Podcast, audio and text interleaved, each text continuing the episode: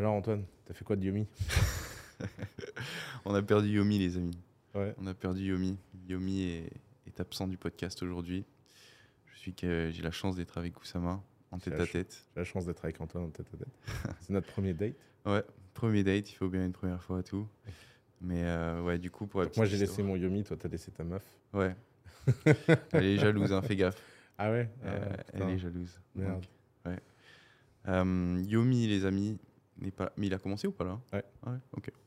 Yomi n'est pas là, les amis. Il est euh, à Bali pour l'anniversaire de son frère. Du coup, aujourd'hui, on va être en tête à tête avec Oussama.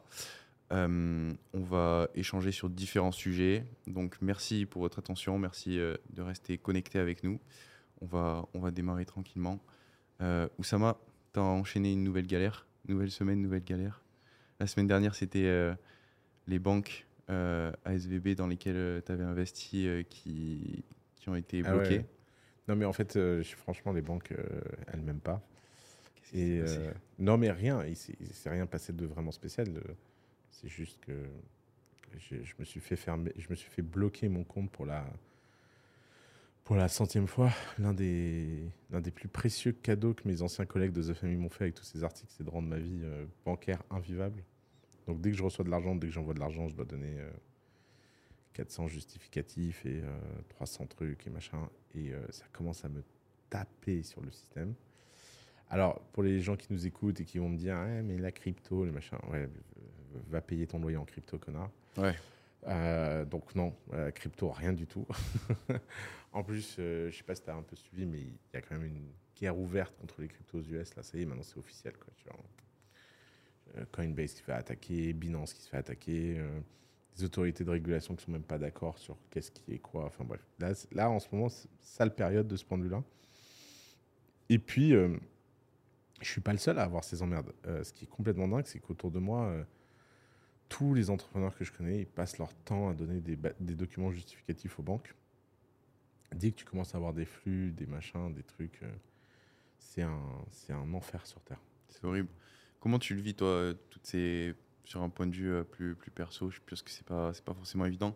Tu as accumulé euh, les bad buzz sur les réseaux, tu as accumulé derrière bah, les blocages de tes fonds avec les investissements. Là, maintenant, tu as une nouvelle galère.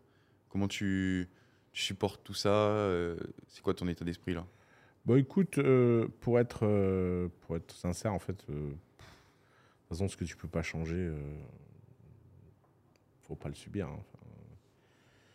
Pas. euh, alors, au quotidien, c'est chiant. euh, tu vois, aujourd'hui, je me suis fait bloquer mon compte parce que j'ai essayé de payer mon loyer. Ouais. Alors, j'ai- il va falloir que je- j'explique à mon proprio que je sais pas quoi. Enfin, bref. Mais bon, euh, de toute façon, à la fin de la journée, euh, il n'y a pas vraiment de, il a pas de solution miracle à tout ça. Donc, Mm. euh, Tu as déjà eu des, des périodes galères comme ça dans ta vie ou celle-là, c'est le summum, c'est le pic?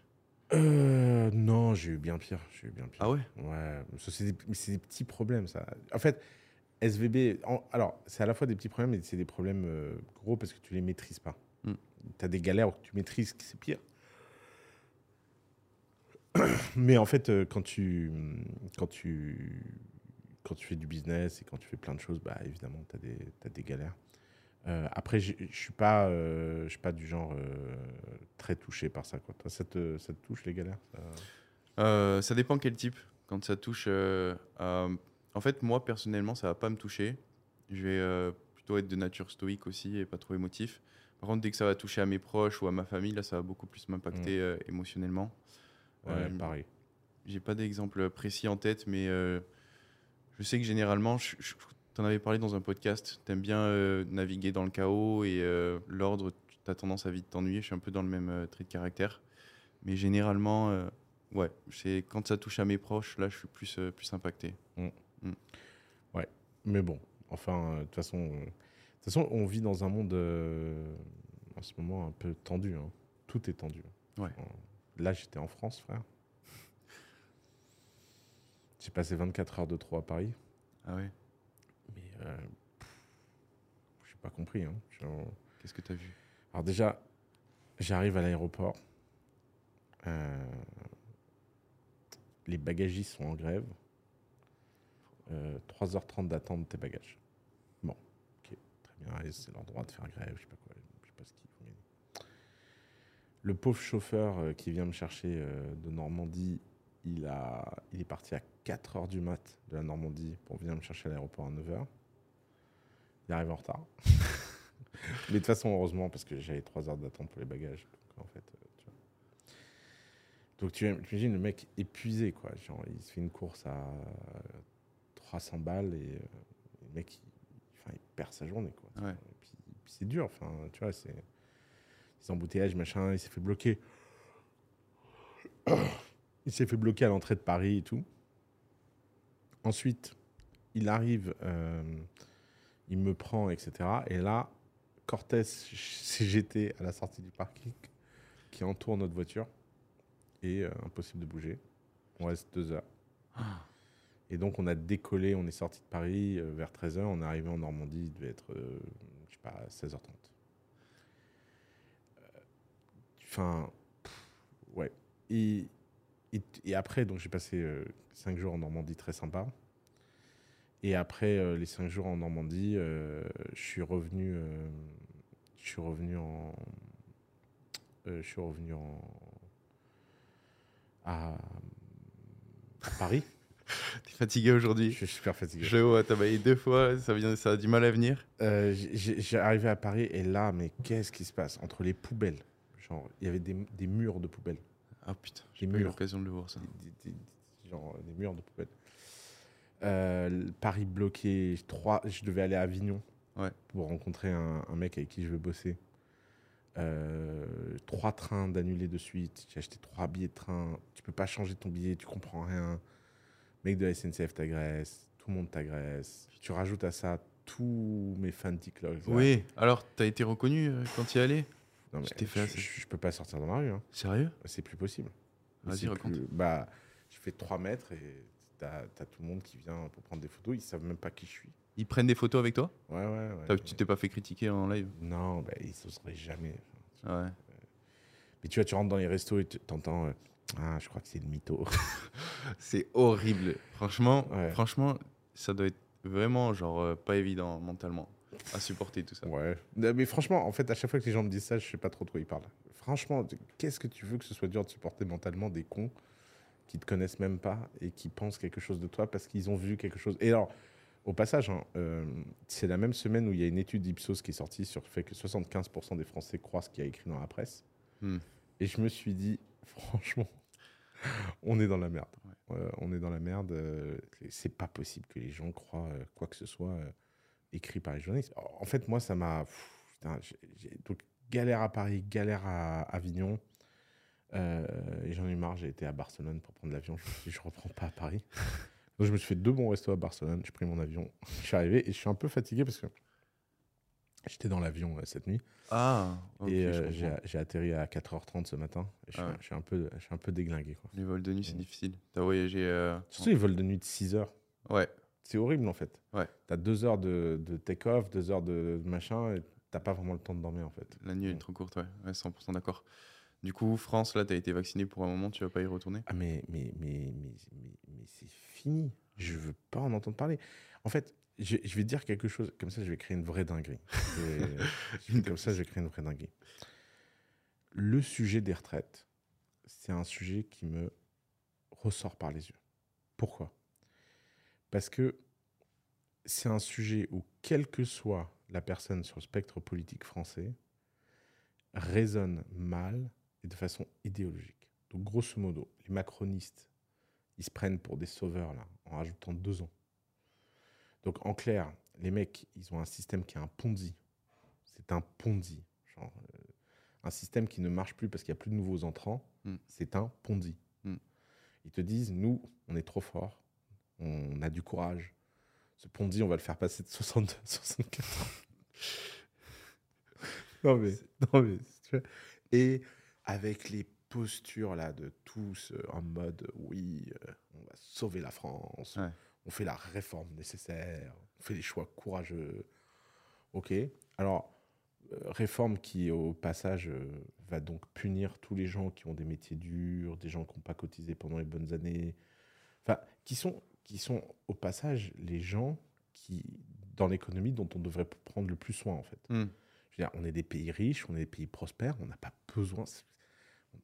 N'a pas besoin de maltraiter les gens qui ont des boulots durs. Pour... Sinon, ça sert à quoi de produire de l'argent et être un pays riche Je suis d'accord avec toi en partie. C'est-à-dire? C'est-à-dire que hum, bah, si tu compares à une échelle mondiale, on est le seul pays à avoir ce type de, de réflexion euh, vis-à-vis des gens qui ont des pays durs, Mais c'est pas vrai. des travailleurs durs. Mais c'est pas vrai. Regarde, la plupart des sociétés, elles prennent soin de leurs vieux Mhm. par la population. Tu vois, dans les pays euh, où il n'y a pas de système de retraite et les pays émergents, les fameux pays pauvres qui soi-disant ne prennent pas soin des gens, Mhm. l'État ne prend pas soin des gens, mais la société prend soin des gens.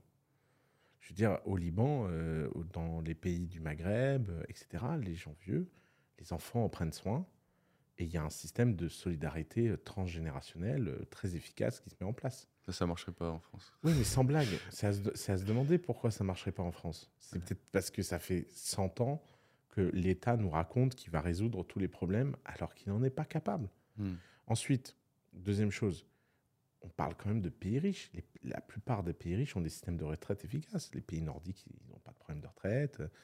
La- L'Allemagne a un système de capitalisation euh, d'investissement. Les États-Unis, ils ont les fonds de pension. Le problème du débat, c'est que on dit on va prendre l'argent des gens qui travaillent pour payer les gens qui ne travaillent pas. Et on ne crée pas d'argent. Mais ça n'a aucun sens. Donc, euh, partir à la retraite à 62, à 64 ans, à 70 ans, d'ailleurs, by the way, l'insynchronicité de, cette- de ce débat. C'est-à-dire qu'on est en train de parler de chat GPT, de l'intelligence artificielle, du moins travaillé, Mm. et la solution à la France, c'est deux ans de travail de plus. Mhm. Et, et en plus, et les mecs de l'autre côté, ils disent quoi? Ils disent, Eh, mais c'est simple, il suffit de taxer les milliardaires. Donc, d'un côté, tu as des mecs qui font semblant de résoudre le problème. De l'autre, tu as des mecs encore plus abrutis qui comprennent rien au problème. Je- Enfin, j'ai- apparemment, je sais pas si tu as déjà vu ces tweets aux US un peu drôles où euh, euh, si Bill Gates donnait un chèque d'un million de dollars à chaque habitant sur Terre, il lui resterait encore un milliard. En, fait, ouais. puis en fait, ça marche pas. Et c'est-à-dire que quand je les entends parler, quand je les entends parler des retraites, j'ai un peu l'impression que les mecs sont comme ça. Ouais, bah si Bernard Arnault, hein, il payait la retraite de tout le monde, et que et que Xavier Niel, il file euh, des pourboires, bah c'est bon, Bah, on est bon. Puis de toute façon, ils ont, qu'est-ce qu'ils en font de tout cet argent, eux hein Ouais.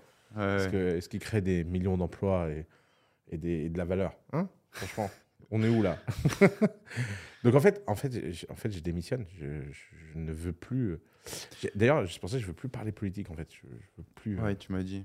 Mais tu vois, c'est drôle parce que je pensais que tu allais avoir un avis euh, plus contrasté par rapport à ça. Par exemple, Elon Musk, il a réagi et lui, il a apporté tout son Ouais. soutien à Macron. Débile lui. Bon, arrête. Mais il est débile sur cette histoire. Mais c'est du Elon Musk tout craché. C'est-à-dire qu'Elon Musk, la seule chose qu'il veut faire, c'est euh, faire des tweets. Non, mais si tu arrive, regardes, hein. son argument à lui, c'était euh, l'espérance de vie euh, est de plus en plus importante. Mathématiquement, si les gens vivent de plus en plus longtemps, il va y avoir de Mais plus en plus de retraites à payer. C'est pas le sujet. Le sujet, c'est que c'est un Ponzi qui est financé sur un système où, le la durée de temps de travail a un impact. Si je te dis il y a 1,7 actifs pour un retraité et Mhm. que c'est 1,7 actifs qui paye un retraité, le fait que l'actif reste deux ans de plus à payer un Ponzi qui ne devrait pas payer, ça ne résout pas plus le problème. hein. Ben, ça dépend combien de temps de plus. Non, mais tu, tu vas faire quoi? Tu vas faire 5 ans? C'est- D'ailleurs, Sam Altman, dans son interview avec euh, Lex Friedman sur euh, OpenAI, que j'invite tout le monde à regarder, elle est Mm. incroyable cette interview. Euh, Tu connais Lex Friedman? Non, je Ouais, connais pas. C'est un super podcast, c'est vraiment l'un des meilleurs podcasts. Il a interrogé Sam Altman, et Sam Altman rigole en disant euh, La France est en train de- d'essayer de rajouter du temps de travail. Le temps de travail ne fait que baisser sur Terre. C'est pas... Et en plus, le problème, c'est que c'est pas du temps de travail, c'est de l'argent. Mm. Le- Quand Elon Musk il vient, il, il donne son soutien à Macron, il fait quoi? Il- Encore une fois, il parle d'un sujet. Enfin, c'est sa spécialité, Elon Musk. hein, c'est venir donner son opinion sur des sujets qui ne le concernent pas. Mais c'est cool. Je dis pas que c'est une mauvaise chose. Et quand je dis c'est un imbécile, c'est au sens affectif du terme. C'est-à-dire que c'est sa spécialité d'aller comme ça. euh. D'ailleurs, il a inventé un business model hors du commun, lui. hein. C'est de foutre le feu tous les jours pour être au centre, au centre de l'intention et que les trucs qu'il lance marchent mieux qu'ailleurs. Donc, enfin, kudos. Ouais. La, la stratégie, elle est cool, elle marche. Ouais. Mais tu peux pas prendre son opinion comme une opinion éclairée sur le sujet, quoi, en fait. Et, et en fait, euh, non, moi, je trouve que ni Macron, ni en face, enfin, ils sont tous, tous, tous, tous, tous à côté de la plaque parce que on pose pas le problème de la bonne façon. Hmm. C'est quoi Ce serait quoi, à ton avis le- Bah, comment on finance un système de retraite qui prend soin des gens quand ils peuvent plus travailler? Et d'où vient l'argent? Comment on crée l'argent et non pas comment on prend l'argent? Et je sais que ça a l'air complètement dingue en France d'imaginer qu'il est possible de créer de l'argent. Ça a l'air d'être un discours. J'ai dit ça à un mec dans la rue. Et il m'a dit non, mais euh, on ne peut pas créer de l'argent. L'investissement, la finance, euh, la sophistication, euh, le développement économique, Mm. tout ça en France, ça n'existe pas. En Ouais. France, il y a un gâteau. Ce gâteau, il n'est pas à toi. La question, c'est comment tu vas piquer une part. Il n'y a pas genre, attends, file-moi des ingrédients, je vais faire un, gâteau pour les autres, et puis on va créer un plus gros gâteau tous ensemble, et puis, puis comme ça, il y aura plus de gâteaux, on sera content. Non, non, non, il y a un seul gâteau. Ouais. Ce gâteau, c'est la réalité, et on va la couper, et, et de toute façon, c'est de la faute de Bernard Arnault. Et Xavier Niel. Ouais, Xavier Niel. Mais tu sais que moi, j'avais une perspective un peu différente par rapport à ça. Parce que j'aime bien réfléchir euh, parfois en regardant l'histoire, tu vois. Et si tu regardes euh, toutes les réformes sociales qui ont instauré les, les retraites, etc., elles datent que des années 60. Donc ça veut dire que pendant des millénaires et des millénaires, les gens ont fait sans les retraites. Et aujourd'hui, on vit dans une génération où, parce qu'on est né à une période où les retraites étaient déjà là, on a l'impression qu'elles nous sont dues et que c'est quelque chose qui a toujours existé. Ouais. Et le paradigme qu'ont les gens aujourd'hui, je trouve qu'il est un peu biaisé par, par ça. Ils pensent qu'on leur doit quelque chose. Bon, après, ils ont cotisé, c'est vrai, toute leur vie, ils ont payé des impôts pour se la payer, cette retraite. Donc, Ouais, bien- l'argument, les, gens avant n'ont pas payé, quoi. voilà, les gens avant n'ont pas payé. Mais euh, les gens avant vieillissaient avant, a- avant sans que l'État prenne soin d'eux, tu vois. Donc, euh, c'est pas quelque chose de nouveau à l'échelle de, de l'humanité. Et à l'échelle mondiale, bon, tu m'as déjà répondu que dans la plupart des pays développés, ben, l'État prenait quand même soin des vieux. Euh, je sais pas, dans la, dans la- la plupart des êtres humains sur Terre n'ont pas de soutien de la part de l'État. Et donc, pourquoi est-ce que, euh, pourquoi est-ce que pour les Français, euh, ça devrait être quelque chose de dû alors que... euh, Parce qu'eux, ils payent le plus d'impôts au monde. Ouais, ça, je suis d'accord avec toi. C'est, tu imagines? Oui, je suis d'accord avec toi. Non, mais imagine, t'imagines, ils ont filé leur, leur argent à Madoff. Mm. Et là, le mec leur dit il n'y a plus de pognon. Mais si, si tu vas l'inventer, tu vas aller le prendre à quelqu'un d'autre. Mm. Parce que c'est ça le débat. hein. Donc toi, tu comprends la colère et tu soutiens plutôt euh, les mouvements. euh, Bon, après, il y en a qui sont Mais non, mais ça, moi, je- alors, c'est pas que je comprends la colère. je- non, désolé, je la comprends même pas. Parce que, encore une fois, la colère, elle est fondée sur. euh, si, si les mecs disaient, putain, on s'est fait arnaquer, on vient de prendre conscience qu'en fait, on n'aura pas de retraite et que le système, il va faire faillite. Et on veut une alternative au système. C'est pas du tout ce que les mecs disent. Hmm. Les mecs disent, attends, on va continuer comme avant, c'est juste on va aller chercher le pognon ailleurs. Puis on va aller exproprier les milliardaires. Et, et cette, et, cette, et cette obsession des milliardaires en France, elle, elle est typique et symptomatique des gens qui ne créent pas de valeur. Hmm. C'est simple. On crée pas de valeur, donc on va piquer dans la, dans la poche. T'as- vu euh, Xavier Niel qui s'est énervé là euh J'ai T'as pas pas vu. cette petite vidéo? Qu'est-ce qui s'est passé? Il va au Sénat et on lui dit, euh, on lui dit euh, que c'est pas gentil que ses prix soient plus bas que la concurrence. Hmm. Il, il pète un câble. C'est le mec qui Il donne pète un câble. leçons. de- Ouais. Et il dit non mais attendez, vous foutez de ma gueule, maintenant vous allez me reprocher que mes prix sont trop bas. Et euh, ça m'a fait rire. Ça m'a fait rire parce que je me suis dit, bah voilà, voilà l'état de notre pays en fait. C'est euh, c'est les hommes politiques. euh, et il y a personne, en fait, il y a personne pour avoir un discours de vérité auprès des gens qui est que bah, le système des retraites, c'est un grand raté. Et c'est un raté qui date pas d'hier. hein. Hmm. On aurait investi dans. Imagine tout l'argent qu'on a cotisé pour les retraites. Il avait été mis dans un fonds d'investissement intelligent. Investi dans l'économie, dans des entreprises françaises industrielles qui auraient développé l'économie, payé des dividendes. T'imagines l'argent dont on parle? Hmm.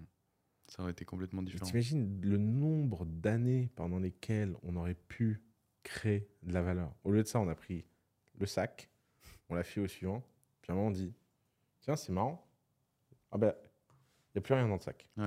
Mais je pense que en France, on a ce contraste de, de mentalité avec d'une part la, la haine des riches, donc les gens veulent ont, peur d'entreprendre ou alors ils aiment pas l'argent, ils pensent que faire du profit c'est mal, c'est faire de l'argent sur le dos de quelqu'un, alors qu'au final c'est juste de cr- créer de la valeur comme tu l'as Mhm. dit.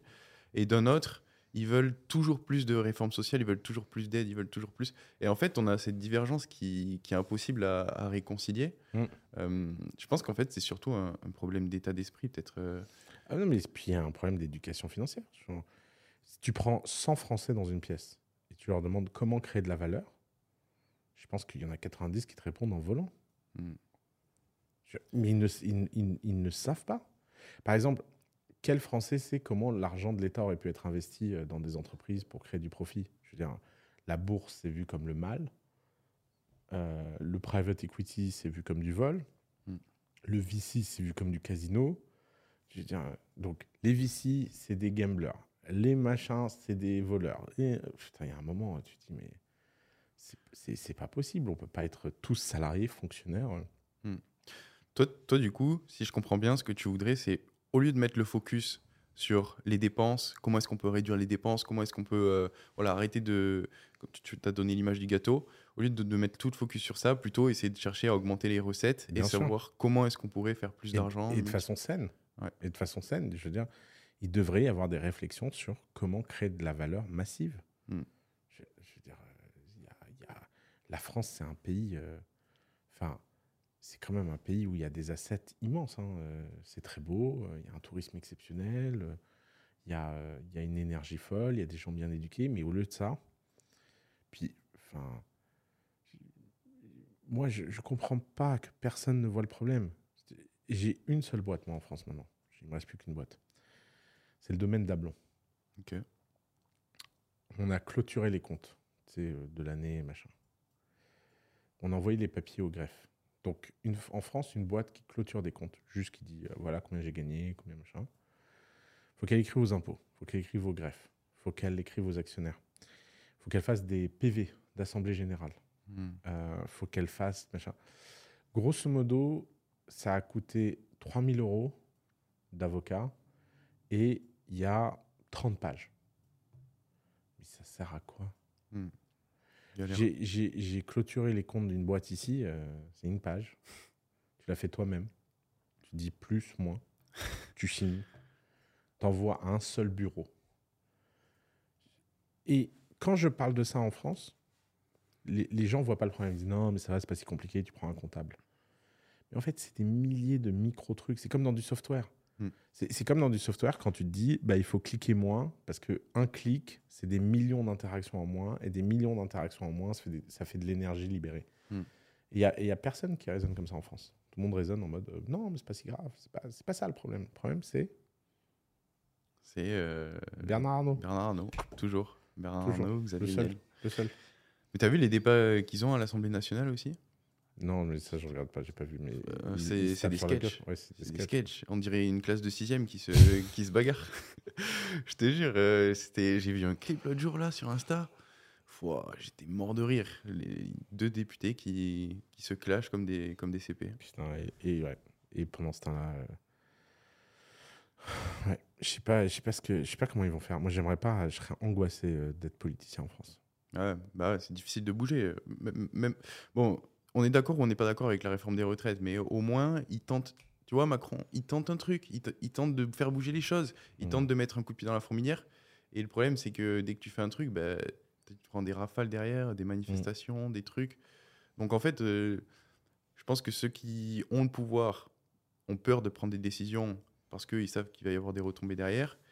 Et euh, le peuple, comme tu l'as dit, il y a un problème euh, d'éducation. On n'est pas du tout axé sur le fait de créer plus de valeur. Donc, Mm.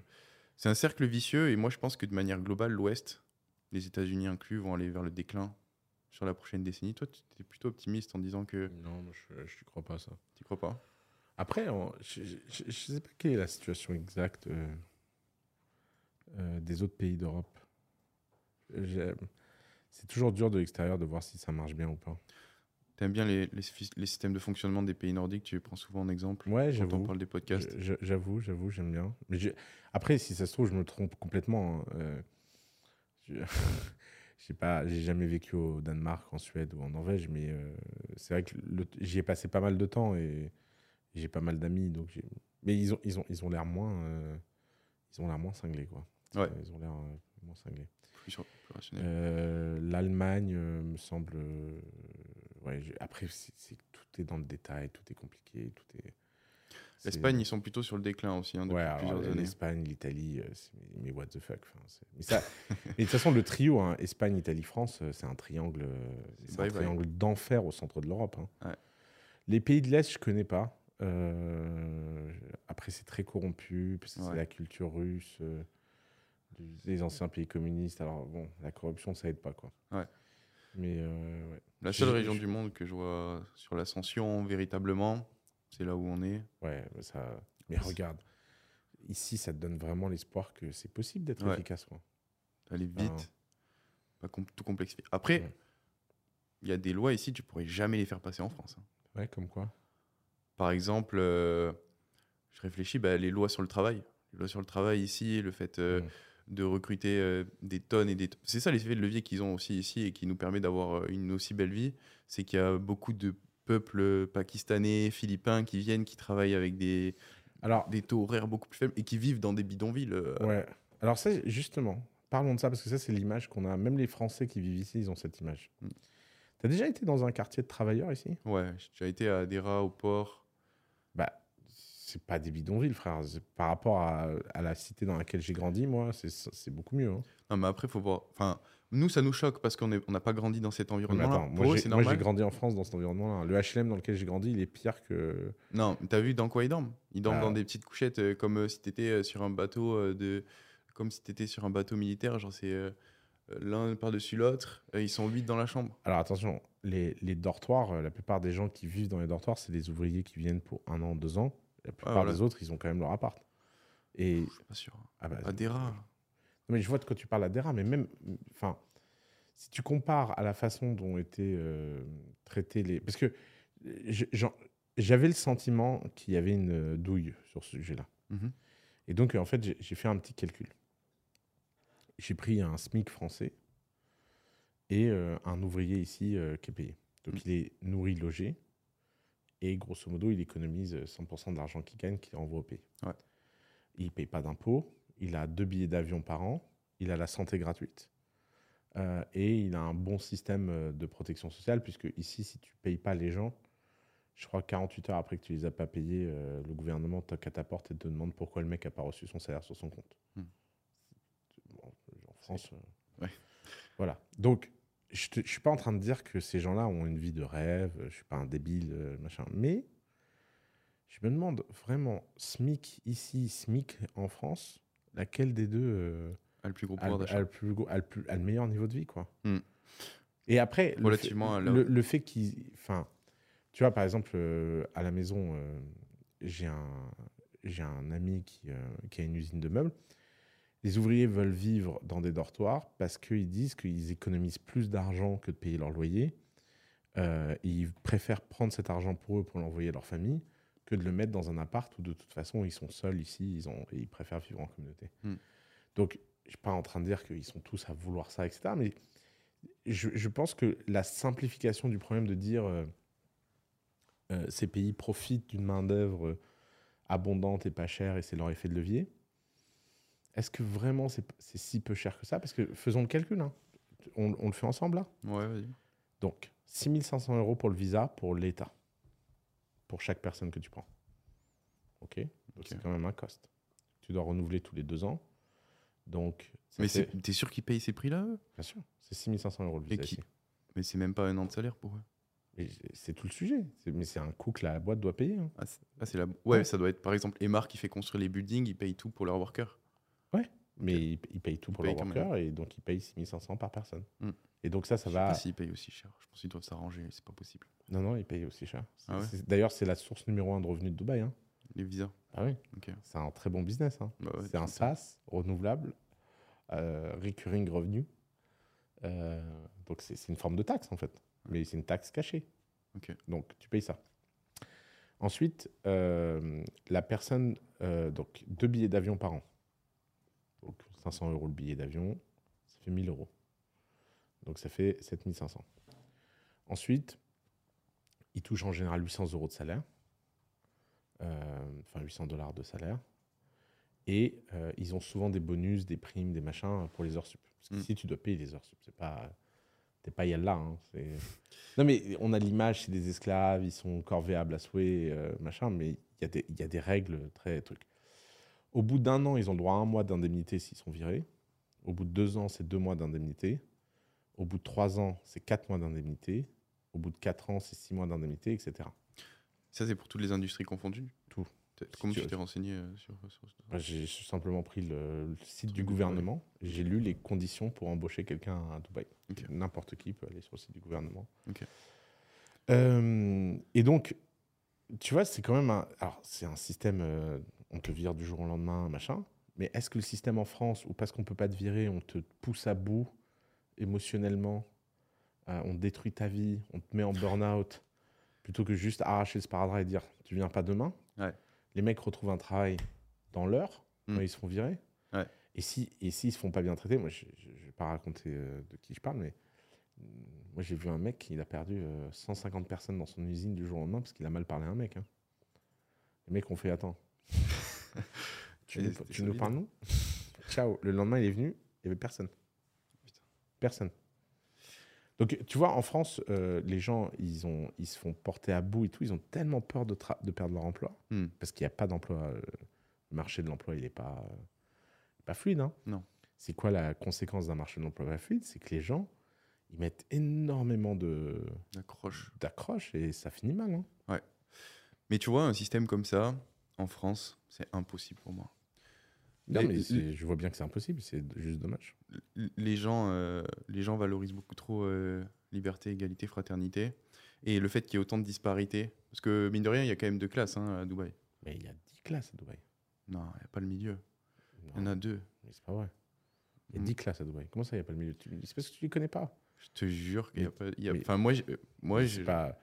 c'est- tu n'as pas à jurer. On n'a qu'à prendre les chiffres de la ville par revenu. D'ailleurs, regarde, euh, elle- bien sûr qu'elle existe, cette classe moyenne. C'est tous les gens qui travaillent dans les bureaux à DFA ici, euh, tous les gens qui machin. C'est la classe moyenne de Dubaï. Ils Je- gagnent entre 2 et 4 000 dollars par mois euh, pour leur job. euh, C'est pas. Je sais pas. Je pense. Enfin, moi, l'image que j'en ai pour. euh, Mais tu la, tu la connais pas. Tu as, déjà été dans ton bureau à DFA ici Tu as demandé à la secrétaire combien elle gagnait? Non, non, non. Bah, fais-le. Moi- moi, pour moi, C'est ton assignment. Il y a... moi, pour moi, il y a ceux qui viennent des pays style Inde, Pakistan, etc., qui vont avoir des, des salaires beaucoup plus faibles, Mais il y a plein. Il faut, en sans fait, pour autant dire qu'ils font un travail moins bien. Il hein. faut que tu arrêtes d'être français, Antoine. je te jure. Non, mais je te jure, c'est un, un, un mal français. Ouais. Le mal français, c'est que tu es ici, tu n'as jamais parlé aux gens. Si, je te jure que j'ai parlé Bah, à arrête. gens. Si tu as parlé aux gens, tu- tous les comptables indiens, tous les comptables pakistanais, il faut que tu arrêtes avec cette image des, des Pakistanais et des Indiens qui sont en bas de l'échelle. Il y a, y a plus d'Indiens à, à Dubaï qui ont un MBA et qui viennent d'une grande université que de Français. hein. Oui, non, mais ça, c'est pas, le- pas la question. Bah, eux, ils sont pas des petits salaires. hein. Moi, moi le, le- la vision que j'en ai à l'heure actuelle, c'est que tu as deux gammes tarifaires. Et tu le vois très bien euh, dès que tu rentres dans un supermarché pour acheter de la nourriture. Mhm. Tu vas au nord de la ville, là où il y a tous les workers qui vivent, tu vas avoir les prix qui sont dix fois moins chers. Tu vas au quartier d'IAFC, tu vas au quartier Marina, tu vas dans tous les quartiers, tu regardes la Ouais. comparaison des prix. Et donc, les gens qui. Et donc, il n'y a que deux quartiers à Dubaï. Non, il n'y a, pas- y a pas deux quartiers, mais. Non, mais tu vois ce que je veux dire Parce que maintenant, tu vas à Circle Tower. Ouais. À Circus Tower, là. Dans ce nouveau quartier, là, où il y a toute la classe moyenne de Dubaï qui vit. C'est la même classe. C'est une classe moyenne beaucoup plus favorisée qu'en en France. hein. Hmm. Et des comptables, des, des secrétaires, euh, des ingénieurs, euh, euh, des ingénieurs milieu niveau, etc. Il y en a des milliers à Dubaï. C'est juste qu'ils sont, pour le coup, ils sortent pas dans les mêmes endroits que nous, ça c'est sûr. Ça, ça, ils vont pas, euh, ils vont pas aux billionnaires, tu vois. Ouais, c'est peut-être pour ça que. Et donc, donc tu as, l'impression qu'ils Mm. n'existaient pas, mais factuellement, dans les chiffres, ils font la prospérité de Dubaï, ils font tourner Dubaï. D'ailleurs, l'une des meilleures stratégies euh, d'investissement immobilier à Dubaï, c'est les gens qui achètent des appartements spécialisés dans la classe moyenne. hein. Les two-bedroom avec un salon pour les couples qui ont un enfant.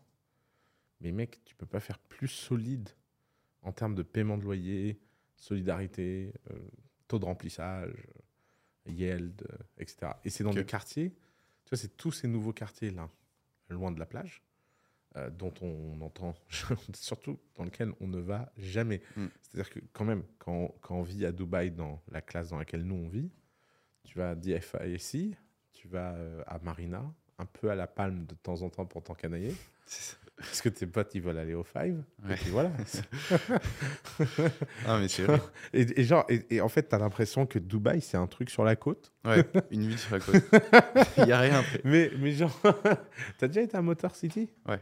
Bah, regarde un Motor City, c'est la classe moyenne. Bah, c'est- vrai que c'est- tout nouveau. C'est des Ouais. villes fantômes. Limite, Ouais. quand tu vas, il n'y a rien. quoi. Ah si, c'est parce que tu vas la journée. La nuit, y a... Parce qu'en fait, les gens, ils bossent la journée.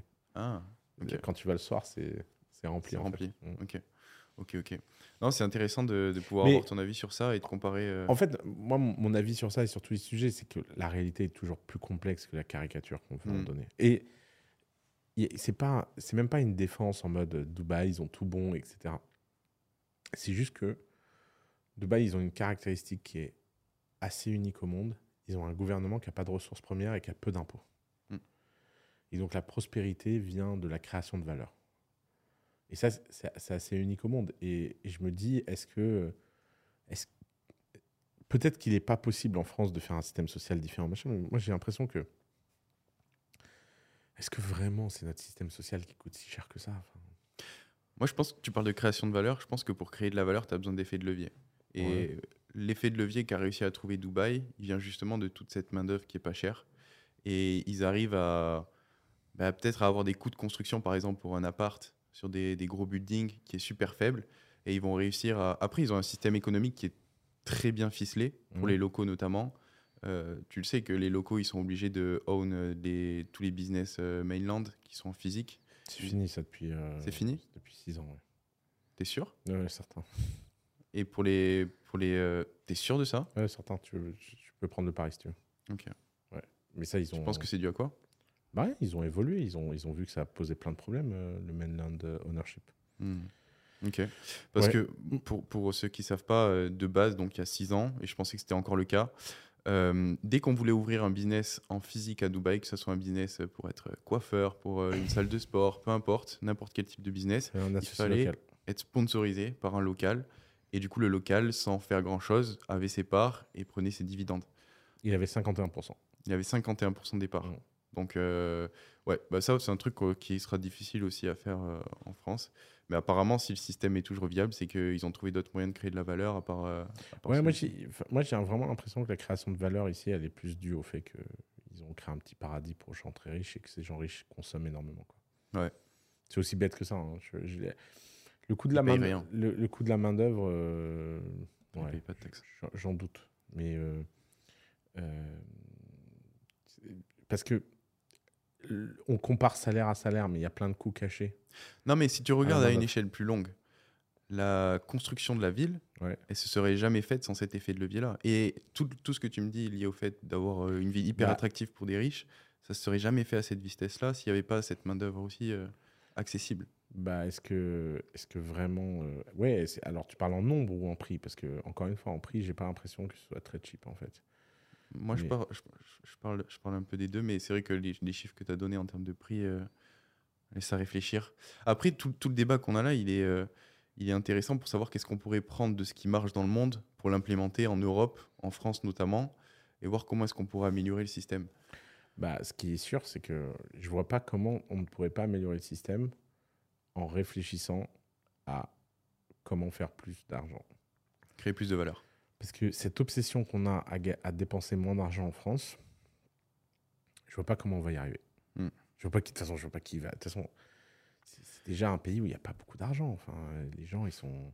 Après, il y a un paquet de dépenses inutiles aussi. hein. Franchement, si tu regardes les. Ouais, Parce mais que bon, c'est je- quoi les je- dépenses inutiles en France? Je- Tout le monde me parle de ça, mais j'arrive Ah, jamais à les voir. regarde les, regarde les aides. Il y a des gens, ils font rien dans ce pays. Ils sont, Ouais, ils, ils- ils sont payés à rien faire. genre. J'y crois pas que. Alors, ok, très bien. Il y a des gens qui sont payés à rien faire, mais un pays. Enfin, c'est un peu comme si tu disais Yumi, il a des problèmes financiers parce que les mecs qui vont en boîte avec lui, ils payent pas leur bouteille à la table. Ouais. Bah, je serais assez malheureux pour Yumi si ça changeait sa vie, que les gens payent la bouteille ou pas, quoi. C'est que normalement. Du coup, l'État, ce serait Yomi dans ta métaphore. Ouais, exactement. Ok. Ma- mon point, mon point c'est qu'en fait, on est obsédé par ces gens-là en France. Tu vois, les gens qui profitent des systèmes sociaux, des machins. Mais moi, faut arrêter, c'est du petit argent. C'est, on, parle de, on parle de quelques millions de personnes qui. Et en plus, est-ce que vraiment. Enfin, on leur. Enfin, j'ai l'impression que là-dedans, il y a quand même beaucoup de fantasmes. Moi, j'ai grandi à l'endroit où les gens euh, bénéficient des aides sociales. Mhm. Euh, c'est pas, Hollywood. Hein. Non, c'est clair. Il y en a qui en euh, ont besoin. Bah oui, je dis pas le contraire. mais justement, euh, est-ce que vraiment il y a des gens qui n'en ont pas besoin Enfin, Ouais. Il y en a, ils abusent. hein. Mais où? Moi, je connais des jeunes, euh, ils ont jamais travaillé. Enfin, ils se sont mis à travailler quelques années pour toucher le chômage et ensuite rien faire. hein. Ils ont cotisé pour ce putain de chômage. Faut arrêter. En France, t'as pas de chômage si t'as pas cotisé pour le chômage. hein. C'est comme si tu payais une assurance privée. hein. Et d'ailleurs, une assurance qui coûte une fortune. Faut, faut, faut quand même. euh, Je Mm. veux dire, regarde, ici, si on te disait 80% de ton salaire va être épargné, t'as que 20% de disponible, parce que c'est ça. Genre, euh, entre la, le coût pour l'entreprise et ce qui reste en net de net après l'impôt sur le revenu, etc., c'est 20-30%. Bah, S'il y a 70% de l'argent qui part, tu m'étonnes que les gens veulent profiter du système. Hmm. Faut pas, enfin, c'est pas, les, les gens, ils n'ont pas de chômage. euh. En France, le seul truc auquel tu as le droit, euh, si tu, si tu bosses pas, c'est le RSA. C'est combien le RSA 400 euros par mois? Ouais, je sais pas. Qu'est-ce que tu vis avec? Alors moi j'ai des potes qui sont écrivains euh, au fin fond de la montagne, et ils touchent 400 euros par mois, ils font rien, ils font des poèmes. Bah, ça va, si, si en France on est en train de me dire que l'avenir économique du pays est remis en cause par mes quatre potes poètes dans la montagne qui euh, bossent pas et qui touchent le RSA, bah, je me dis franchement on est un pays pauvre. hein. Non, mais je pense que c'est un élan global. C'est-à-dire, toi, tu parles de créer de la valeur pour faire plus de recettes, mais si à côté de ça, tu as un boulet à tirer, Mais et toi, tu penses que le boulet, il est petit, c'est pas un petit, c'est pas un gros Mais boulet. Moi, je pense que je pense qu'il devrait être petit. On...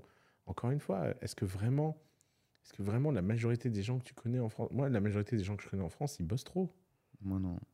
Mais tu connais qui? Ils sont où? Je te jure, bah, il y a plein de mecs euh, de ma génération qui ont pas envie de bosser parce que bah, je pense qu'on est en partie euh, nourri par tout ce qu'on voit sur les réseaux sociaux. hein. Du coup, on a l'impression que c'est D'accord. Mais ils font quoi de leur journée? Rien. T'en as, ils jouent à la play. Hein. D'accord. Ils, ils ont jouent- ils ont quel âge, frère? Bah, 25, euh, ils jouent à la play. ils ont, des, ils ont des parents qui payent pour eux.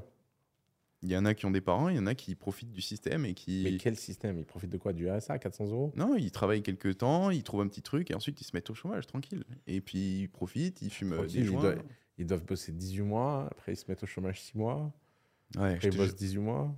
C'est quand, même, euh, quand même du travail, quoi. Ouais. Bah après, quelle valeur on va créer avec ça mais... Non, mais ah, moi, mon su- enfin, si tu veux dire. Encore une fois, t'es, t'es obs- enfin, d'ailleurs, tu fais quelque chose que tout le monde fait en France. hein. C'est que tout le monde est obsédé par ces gens-là, alors que je suis sûr que statistiquement, c'est une minorité. Hmm. Tu vas pas me faire croire. euh, tu vas à Paris, euh, tu, tu parles de gens qui sont dans quelle ville déjà? Parce que tu peux pas faire ça à Paris. Non, à Paris, je pense qu'il n'y en a pas beaucoup. Tu es obligé d'être actif si tu veux survivre. Mais Bah oui. moi, je viens de province, du coup, je viens de Toulouse. Ouais. Et il y a des gens qui ont des coûts de vie plus bas, sûrement. Bah, je pense qu'on qu'on peut on peut se permettre de payer les mecs de Toulouse quoi. Ouais. Il y a combien d'habitants à Toulouse? Je sais pas exactement combien. On est la quatrième grande ville de France. Plus grande ville Ah de France. Ouais. Et à, Mieux. Tou- à Toulouse, il y a que des branleurs quoi. Euh, Pour les gens de Toulouse qui nous écoutent. non, il y a beaucoup d'étudiants à Toulouse. Il y a beaucoup de, de Ouais. trucs. Il y a l'aéronautique, à Airbus et tout. Donc, euh, ça reste quand même assez actif. Mais il y a toujours des gens. Ouais. Et je pense que tu, tu- tu le verras. euh, vous pouvez nous dire dans les commentaires si vous connaissez plus des gens, enfin, si vous connaissez ce type de profil-là. Mais je pense, je te jure qu'il y a vraiment beaucoup de gens qui profitent du système. Et que. j'ai- du mal à me dire que c'est ça qui nous. En fait, le truc, c'est que tu as des gens qui, en travaillant, vont gagner autant qu'en ne travaillant pas. Ils vont gagner un salaire de misère en travaillant et du coup, ils vont se dire Putain, mais mec, Oui, ils sont smart. Ouais. mais mec, je vais pas me faire chier, tu me proposes ça. euh. Et du coup, est-ce qu'il Ouais. y, a- il y a trop d'avantages? Et, ça, c'est de la faute de qui? Bah, les, les règles. Moi, je pense que c'est en partie les règles sociales qu'on a, hein, qui sont trop. Moi, je pense pas que c'est les règles sociales. Le problème, c'est les, les taxes qu'on a mis à payer les gens. T'as t'as déjà vu Ouais, la, aussi. la courbe en France? Quand tu payes quelqu'un moins de- le SMIC et quand tu payes quelqu'un plus que le SMIC Non. Bah, Le coût du travail, il est comme ça. Puis à un moment, il est comme ça. Hmm. Et en fait, c'est c'est un, c'est une catastrophe. Mm. C'est-à-dire que tu as, un, vrai, euh, un vrai surplus au, au travail. Quoi. Ok, je savais pas. J'avais Mm. pas, j'avais pas fait Ça s'appelle les lois Fillon, machin, je sais pas quoi. Et en fait, résultat, on a une incitation à payer les gens pas bien. Résultat, les gens ont une incitation à pas bosser. Et puis, puis euh, genre, euh, la dernière fois, j'avais un Better Call un mec, euh, il me dit Ouais, je suis plombier, je trouve personne pour bosser. Je dis Ouais, tu offres combien? Il me dit J'offre le SMIC. Hmm. Est-ce qu'il peut offrir plus aussi? Bah, Et c'est le problème dont tu parles. hein. C'est tout le problème. hein. C'est que le mec, il est, tellement, il est tellement assommé par les impôts qu'il peut pas. Résultat, tu vois. Ouais. Donc, en fait, c'est un, c'est un cercle vicieux, quoi. Beaucoup de questions et des réponses qui sont difficiles à trouver parce que euh, c'est difficile de faire bouger aussi les choses. hein. Mm. On peut s'inspirer des pays dans lesquels on est à l'heure actuelle, mais c'est difficile de transposer les choses. Et je pense que tant qu'il n'y aura pas eu de crise euh, majeure, de vraie crise majeure où les gens, euh, où l'État pourra plus du tout financer et les gens n'auront pas connu la misère, bah, je pense que ça sera difficile de partir dans l'autre sens. Mm. Il n'y a pas moyen, à mon avis. Tu vois une alternative? Tu vois une issue? Franchement, euh, je- non. Après, le, le vrai discours d'espoir qu'on peut avoir, c'est euh, pour le coup, euh, c'est la formation business pro. Voilà. les amis. Non, mais le, le pire, c'est que je suis sérieux. Euh, J'y crois vraiment à ce que je dis là. Moi, je pense vraiment que en France, si on arrive à convaincre suffisamment de gens qui peuvent créer énormément de valeur, Mm. tout va mieux se passer. Mm. Et je pense que le potentiel entrepreneuriat de la France, au-delà des startups et de la French Tech, mais vraiment entrepreneuriat, genre euh, les mecs qui font des boutiques, les gens qui font du commerce, les gens qui font du e-commerce, les gens euh, qui, euh, qui font quelque chose de, de différent de leur vie et qui essaient de créer de la valeur. À mon avis, on, on peut faire un x10, x20. Hmm. Et quand on aura fait un x10, un x20, bah, déjà, à mon avis, ça se passera mieux les comptes publics. Parce que là, euh, a- il y a quand même pas beaucoup d'argent. Il y a un autre. Bon, alors moi, je suis très fort pour trouver les problèmes. C'est pour ça que je suis français, je pense. Mais il y a un autre problème à ce que tu dis. C'est que, en, en tant que Français, on parle français. Mhm. Et si on veut le. Moi, je vois un peu euh, la chose comme ça. Si on veut aller conquérir des marchés hors de notre pays pour ramener des richesses en Mhm. créant de la valeur, bah c'est, on a cette barrière-là parce que la plupart des gens ne sont pas éduqués. Ils ne Ouais. savent pas parler anglais. Ils regardent euh, quasiment que des infos en français. Et du Ouais, coup, c'est ultra compliqué. Ça, c'est un autre. J'ai euh, pas de solution. Hein, bah, il faut, il faut qu'on, il faut qu'on mette les enfants face à des films en anglais euh, très jeunes, quoi. Ouais. Comme ils le font dans les pays nordiques d'ailleurs. Ouais. Bel exemple. euh, là. Ouais, parce qu'ils n'ont pas d'argent pour euh, sous-titrer et pour euh, traduire. Ouais. C'est inconfortable quand Mm. t'as pas l'oreille habituée, mais quand t'es petit, ça passe tout seul. hein. Exactement. Ouais, c'est vrai. Mais les business en ligne, c'est clair que c'est une alternative. hein. Moi, je sais pas ce que j'aurais fait.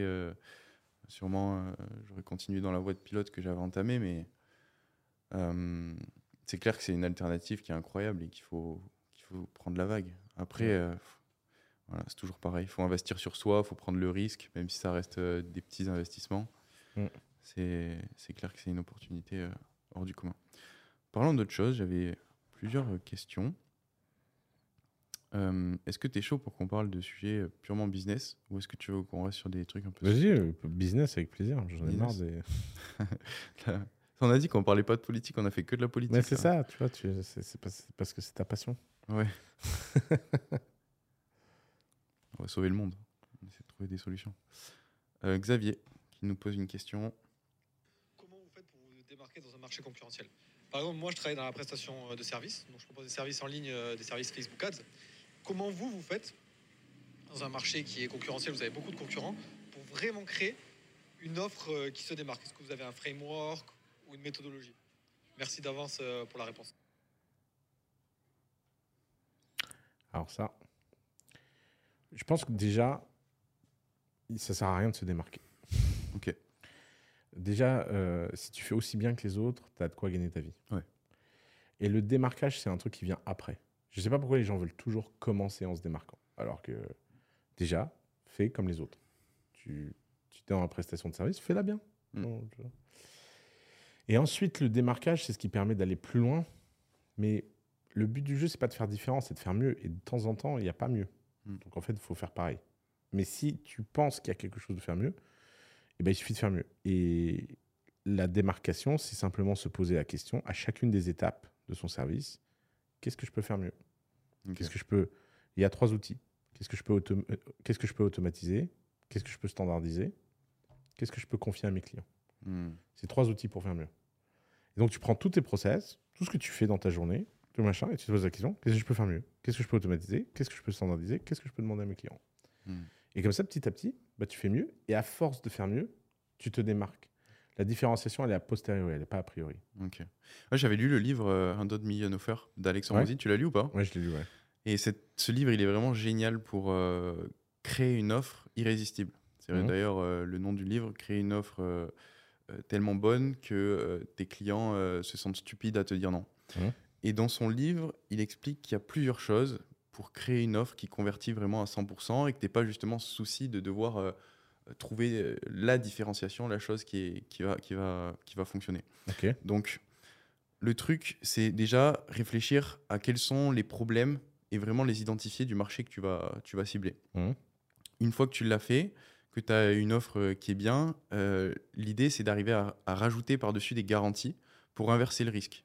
C'est-à-dire que si tu prends tout le risque sur toi et que tu dis par exemple à ton client, ben, euh, je travaille pour toi gratuitement jusqu'à que tu atteignes tel objectif, ben, tu vas déjà avoir beaucoup plus de flow, beaucoup plus de oui. Et si tu es vraiment bon, comme tu l'as dit, à la prestation de service que tu délivres, ben, derrière, tu vas pouvoir euh, avoir des, des case studies, des études de cas et, euh, et, et avoir le flow en fait comme ça qui arrive. Parce que au final, la question de, de Xavier, je crois que c'était, c'est comment est-ce que j'arrive à avoir mes premiers clients?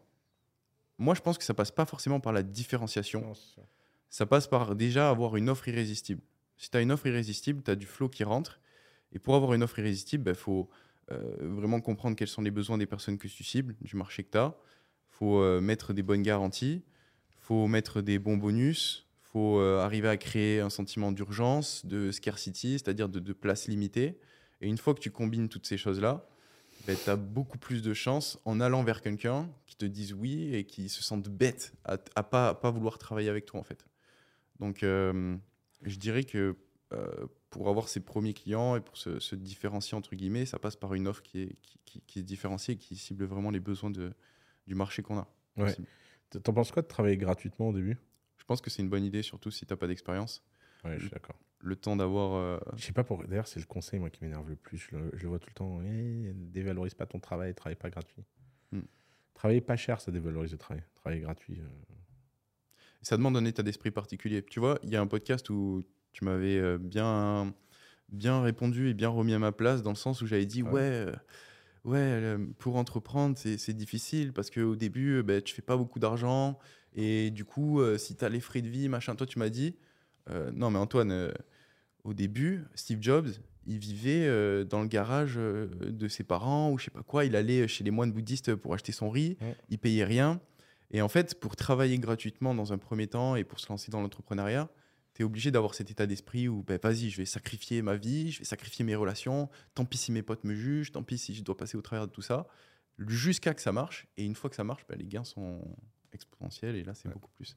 Mais il y a cette barrière à l'entrée, je pense que beaucoup ont et, qui, et personne, au final, ces gens-là travailleront pas gratuitement alors qu'ils pourraient le faire et ils devraient le faire parce qu'ils ont peur euh, du manque. Ils ont Mm. peur de manquer d'argent. D'ailleurs, je sais pas pourquoi ça me fait penser à un truc, ce que tu dis là. Euh, J'ai remarqué un truc récemment, c'est que les gens de moins de 21 ans, Hmm. peut-être 22 ans, euh, la, la jeune tranche là, d'actifs euh, 18-21, ils étaient obsédés par croire que entrepreneuriat égale création de contenu. Ah ouais Parce qu'en fait, je me suis rendu compte parce que tous les Better Call Ous que je fais avec les gens de cette tranche-là, c'est toujours comment je peux poster plus sur LinkedIn, euh, qu'est-ce que je peux faire sur Insta, qu'est-ce que je peux faire sur TikTok, qu'est-ce que Hmm. je peux faire sur YouTube. Moi, j'ai été influencé par ça, je pense. Ouais. Et euh, je me suis dit, mais attends, en fait, euh, quand on a un, tu dis OK, puis, euh, puis à un moment, je me suis dit, mais attends, Il y a une trend. il y, a un- il y a une trend en fait. Et, et je pense qu'il faut qu'on passe un petit message parce que ça revient à cette histoire de Steve Jobs, c'est pour ça que je pense à ça. Ok. C'est qu'en fait, l'entrepreneuriat, c'est trouver un problème et le résoudre. Et la création de contenu, c'est un outil dans la palette immense pour faire ce job-là, qui est de résoudre des problèmes. C'est savoir ce que les gens veulent et leur apporter. Même quand ils ne savent pas qu'ils le veulent, by the. Ça, c'est le- mieux, si tu arrives à trouver. Mais, euh, mais la création de contenu, c'est un, un tout petit truc là-dedans, en fait. Euh, et c'est dommage qu'il y ait tant d'énergie dépensée dans la création de contenu, alors que la création de contenu, ça marche mieux quand c'est le résultat de quelque chose dans ta vie plutôt que la cause. Si tu fais plein de choses et que tu passes 20% de ton temps à faire du contenu, c'est intéressant. Si tu passes 80% de ton temps à faire du contenu pour trouver les 20% d'excuses de chance pour faire quelque chose, pour avoir un petit sujet de, Hmm. de contenu, ça marche pas. Document, don't create. Ouais. Ouais. Exactement. ce que Gary Vee dit. Mais tu vois, de notre côté, pour contraster un peu avec ça, je pense que c'est la méthode pour avoir l'attention des gens qui est aussi la plus efficace. Quand tu regardes euh, les autres méthodes de prospection pour avoir des clients, c'est du one-to-one, donc euh, euh, appel à froid, Ouais. message à froid, mail, à froid. Ouais. Tout ça, tu as un effet de levier qui est vachement réduit. Et d'ailleurs, Naval, dans son livre, il en parle. Les médias, c'est l'effet de levier du, du 21e siècle avec le code qui est le plus intéressant pour arriver sur de nouvelles audiences. Donc, d'un côté, euh, je suis 100% d'accord avec toi sur le fait que passer 80% de son temps à réfléchir à comment est-ce que je vais pouvoir percer sur euh, telle euh, plateforme, c'est peut-être pas la meilleure utilisation de son temps. Mais d'un autre, il y a un effet de levier tellement important. Ouais. Mais ce qui est marrant là-dedans, c'est que ça, ça condamne quand même tous ces gens à faire des boîtes de service. Hmm, Parce qu'en fait, souvent, les gens, ils vendent, du- ils vendent un service avec ce contenu. hmm. Copywriter, ads, Ouais. Toi, tu, tu ouais, bon, Coaching. coaching sportif. euh. C'est-à-dire que ça, ça, ça t'éloigne- En fait, ça te met dans une espèce de truc où tu gagnes de l'argent plus vite et plus fort, c'est vrai. Mais après, comment t'en sors de ça? Hmm. Je veux dire, euh, pour passer de ça à.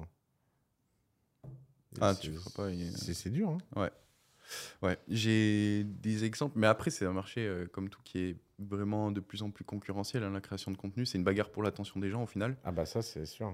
Et bah, toi, t'es fort ça. hein, Ouais, mais moi, c'est malgré moi. je suis fort, c'est ma nature. C'est pas Ouais. les gens qui essaient de se battre contre moi, ils, ils essaient d'avoir des stratégies face à une nature. Ça marche jamais, ça. C'est vrai. Moi, vrai, euh, ça a commencé à l'âge de 4 ans, tu vois. Hmm. Pas- Mais je pense que tu vois, pour revenir sur ton point, le fait que cette génération-là de 18 à 21 ans, et tu peux l'élargir, je pense à même 25, parce que moi, je me, je me Ouais. sens inclus aussi dedans, c'est que on, on a toute notre attention justement qui est sur ces plateformes-là, Instagram, TikTok, etc. Et toutes les success stories, elles sont issues de ces plateformes-là. Moi, avant de rentrer dans le monde de l'entrepreneuriat, par exemple, j'avais aucune connaissance des success stories de la Silicon Valley, des podcasts euh, qui, qui parlent de ces types de, de success stories-là. Et du coup, tous les mecs que tu vois réussir dans la vie, et je dis pas réussir sa vie, je dis réussir dans la vie, c'est des mecs qui ont utilisé ça comme effet de levier. Mm. Parce que donc je pense que c'est euh, la relation de cause à effet. C'est que tu- on consomme ça, on voit les mecs qui parlent de leurs chiffres, trucs, machin, et du coup on se dit bah, le meilleur moyen c'est ça aussi. Mm. Toi, tu voudrais, tu voyais, tu verrais quoi comme autre moyen à l'heure actuelle pour euh, pour réussir euh, Faire, des, faire des produits, je pense qu'il faut que. Quand, plus on est jeune, plus on devrait essayer de faire des produits. Je pense que le service, c'est un truc de mec qui n'a pas réussi à faire un produit et qui donc. Parce qu'il a des contraintes de vie, machin, il doit monétiser, tu vois. Le problème des produits, c'est que tu as du stock, tu as des Non, non, mais pro- produit, ça peut être produit virtuel. hein. Ah, virtuel. Non, mais peu importe. euh. Mais c'est la différence entre. C'est la différence entre être une porn star et une prostituée. Explique. Bah. Parce que ça, c'est une belle punchline. Une porn star, elle couche une fois et des millions de gens peuvent la voir. Ouais. Prostituée, elle le fait un par un. Hmm. C'est plus facile de passer à 10 000 euros par mois en étant une prostituée qu'en étant une porn star. Mais c'est impossible de gagner des millions en étant une prostituée. Tu peux pas te taper assez de mecs assez vite. Ouais. Et donc, c'est comme si cette génération entrepreneuriale, tout le monde apprenait à être prostituée. Et euh, tu vois, et comme une Hmm. prostituée, ton obsession, c'est de capter l'attention pour aller choper les 500 balles qu'une autre ne va pas choper. Hmm. Alors que personne dans cette génération, enfin personne, beaucoup moins de gens ont l'air de réfléchir à comment être des porn stars. Comment être des stars et Donc les enfants, les enfants, devenez porn stars. Voilà, conseil d'Oussama, tonton Ous. Tonton Ous. Moins de prostituées, plus de porn stars. Non, mais c'est intéressant. Mais tu vois, la- je pense que ce qui influe toute cette génération d'entrepreneurs aussi, c'est que la promesse qu'on voit partout, c'est euh, gagner 10 000 euros par mois. Je sais, mais ça, c'est le drame. hein. Et pour la majorité. Moi, j'ai été trigger par ça. J'ai été une victime de ce système-là parce que pour moi, 10 000 euros, c'était le salaire d'un pilote de ligne en fin de carrière. Et c'est un beau salaire, tu vois. Ouais, c'est vrai que c'est un beau salaire. Et du coup, bah, la course, euh, la course euh, à ce, ce système-là et au fait de vendre les services, elle est en partie due, je pense, à cette promesse-là des, des, des 10 cas par mois que tout le monde vend Mm. et qui est accessible à la masse. Quand tu parles euh, faire une boîte à, à, je sais pas moi, 50 millions de valorisation, ça, ça paraît, ça paraît inconcevable. Quand tu, moi, ça me paraissait inconcevable. Tu vois. Ouais, c'est vrai. Donc je pense que c'est des steps. Là, là, tu vois, petit à petit, je dirige plus mon Ouais. attention vers ça du coup. Toi, toi, tu penses que c'est des steps ouais. J'espère que c'est des steps. J'ai Mm. j'ai un peu peur, moi, que c'est un, Un fourre-tout. que c'est un jeu à somme nulle. Que résultat, euh, comme tu, tu passes beaucoup, beaucoup, beaucoup de temps à, à ça, bah, t'as pas l'énergie après d'aller. euh, C'est comme, comme avant. Avant ça, c'était les gens qui faisaient des agences. Ouais, bah ça c'est encore. hein. Mm. Il y en a de plus en plus. le problème des agences, c'est que, c'est que tu gagnes bien ta vie, mais tu deviens jamais euh, milliardaire. Quoi. Enfin, tu, pour le coup, euh, heureusement que Bernard Arnault n'a pas fait une agence. Quoi. Ouais. Je sais pas pourquoi aujourd'hui euh, ce podcast est sponsorisé par Bernard, Bernard Arnault. Arnault. C'est pour toi. Euh, mais ouais, c'est euh, c'est un, vrai. euh, Je pense qu'il y a un truc dans l'air du temps. Après, c'est comme toutes les airs du temps, ça va vite passer. hein. D'ailleurs, là, il y, a la, la- il y a la loi sur les influenceurs en France qui me fait mourir de rire. Ah, j'ai pas vu ça. Ouais, j'ai pas trop suivi, mais grosso modo, ils vont réguler les influenceurs. hein. Ok. C'est-à-dire Bon, ils vont créer plein de règles pour que les mecs gagnent plus d'argent. Ok. Avec les, les produits euh, dropshipping qu'ils vendaient et tout. Ouais, exactement. ouais. Ok. Après, ils vont pas chercher à limiter euh, la taille des audiences, des trucs comme ça. Peut-être, Je sais pas. Je sais pas. Je suis sûr qu'ils vont nous sortir une dinguerie ou deux. Mais euh, c'est- encore une fois, c'est un sujet, euh, tu vois, complètement insignifiant. quoi. Et, les- je pense que les gens vont arrêter. De toute façon, les gens croient plus aux influenceurs qui font du dropshipping de merde. Le dropshipping, c'est- tu, tu vois, c'est toujours la même chose en France. Tu as une bonne méthode, le dropshipping. C'est quoi le dropshipping, hein, factuellement? C'est pas avoir de stock. C'est créer un lien entre une usine et un truc en ouvrant des marchés que l'usine n'aurait pas pu ouvrir elle-même. Hmm. Tu peux pas faire plus positif que ça. Après, tu as des mecs qui disent ça sert à rien de bien bosser. Moi, je vais prendre 3 millions, me foutre euh, à Dubaï, et yallah. Ouais. Ouais, bon, bah d'accord. Et alors, ils font une arnaque. Et au lieu d'appeler ça arnaque, on appelle ça dropshipping. Et tu dis, mais donc, un mec qui euh, fait une arnaque euh, dans l'eau, on appelle plus ça de l'eau, on appelle ça euh, arnaque. Enfin, tu vois, ça n'a pas de sens en fait. Tu penses que c'est dû à quoi ça? C'est la barrière à l'entrée qui est trop basse et du coup, il y a. Non, mais c'est juste que partout, il y a des arnaques. C'est juste qu'il y a des arnaques qui sont plus médiatiques que d'autres. Mm. Et dès qu'une arnaque est médiatique, on jette le bébé avec l'eau du bain. Hmm. On dit, ah, dropshipping, c'est nul. Alors que, par exemple, euh, moi, l'une des plus belles boîtes que j'ai vues l'année dernière, c'est une boîte de dropshipping qui dropship des produits français en Chine. Ah, C'est un envers. ouais, il crée de la Hmm. valeur. Et euh, en fait, il va voir euh, dans les petits villages des artisans et tout. Il leur dit Moi, ton stock, je le mets en ligne. Je fais Made in France. Je fais le site en chinois. C'est un mec qui, a- qui est marié à une chinoise. Et boum, boum, boum, boum. Il vend des produits de luxe en Chine. Mais il fait, il fait un fric de malade. Énorme. La méthode est très bonne. Alors Ouais. après, il y a le pr- l'impact écologique du dropshipping. Mais moi, tous les mecs qui m'expliquent ça sur Internet en me disant le dropshipping, c'est pas bon pour l'écologie en le faisant sur un iPhone.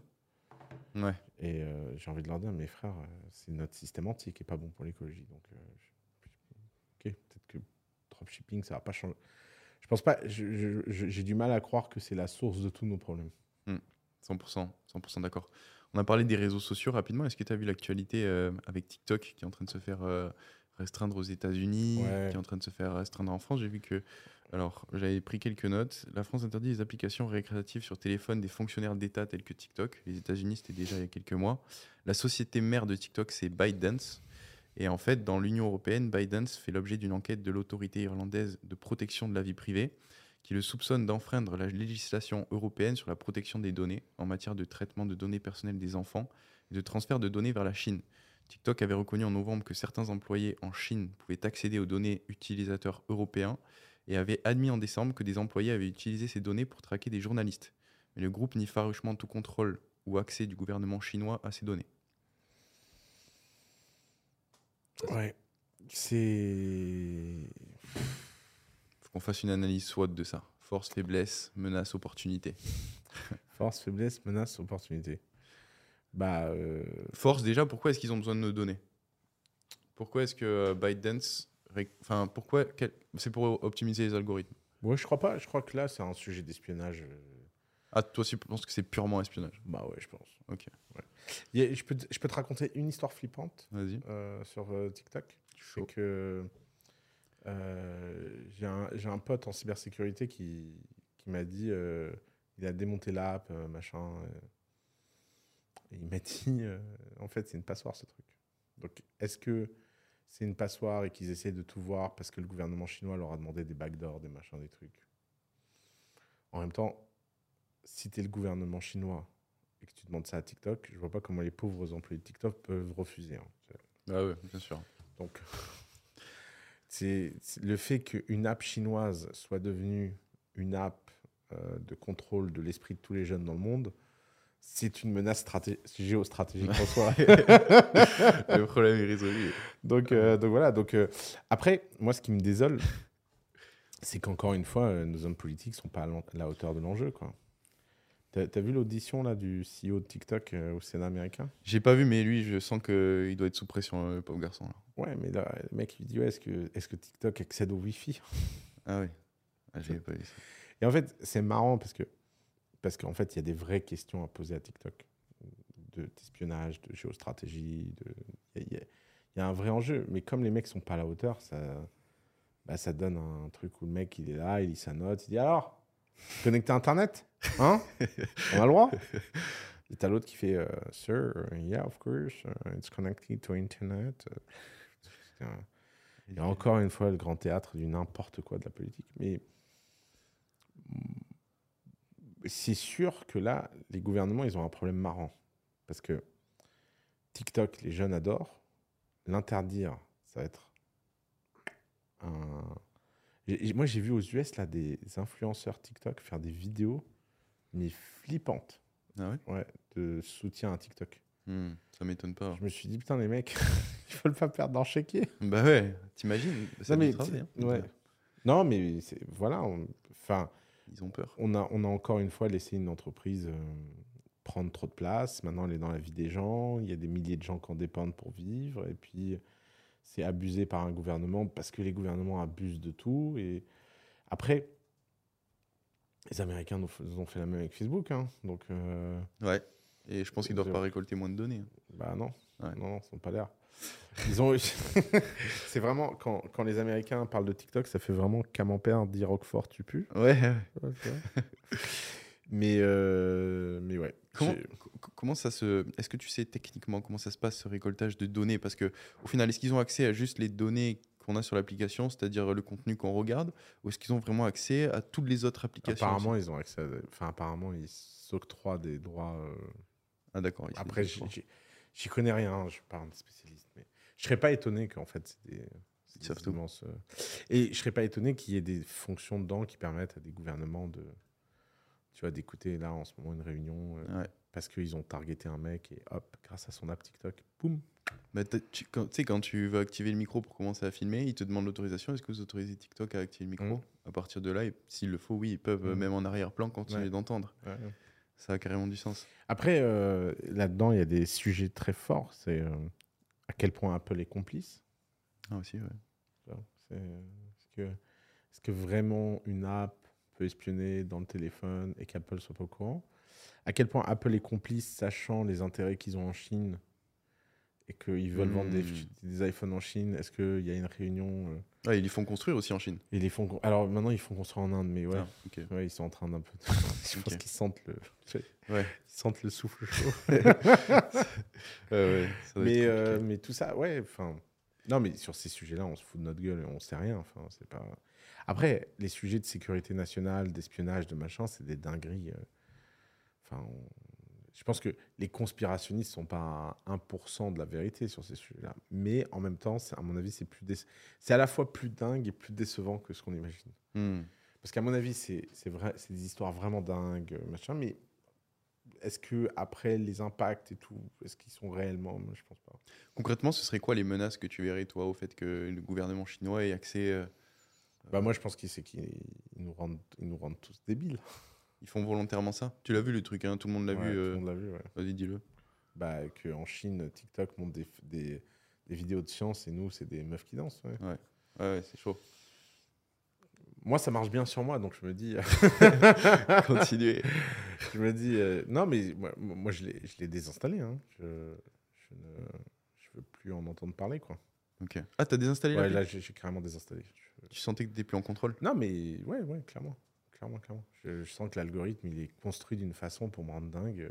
Alors, est-ce que c'est euh, pour l'argent? Est-ce que c'est pour les intérêts du gouvernement chinois? Est-ce que J'en sais rien. hein. Je- Mais de toute façon, quelle que soit la raison, c'est en train de me rendre débile. Donc, euh, Hmm. donc euh, Tu le sens sur ta faculté à rester concentré, par exemple, sur une tâche? Bah ouais, moi, ça m'a, les réseaux sociaux m'ont niqué là-dessus. Après, là, pour le coup, cette année, ça a été vraiment ma détox.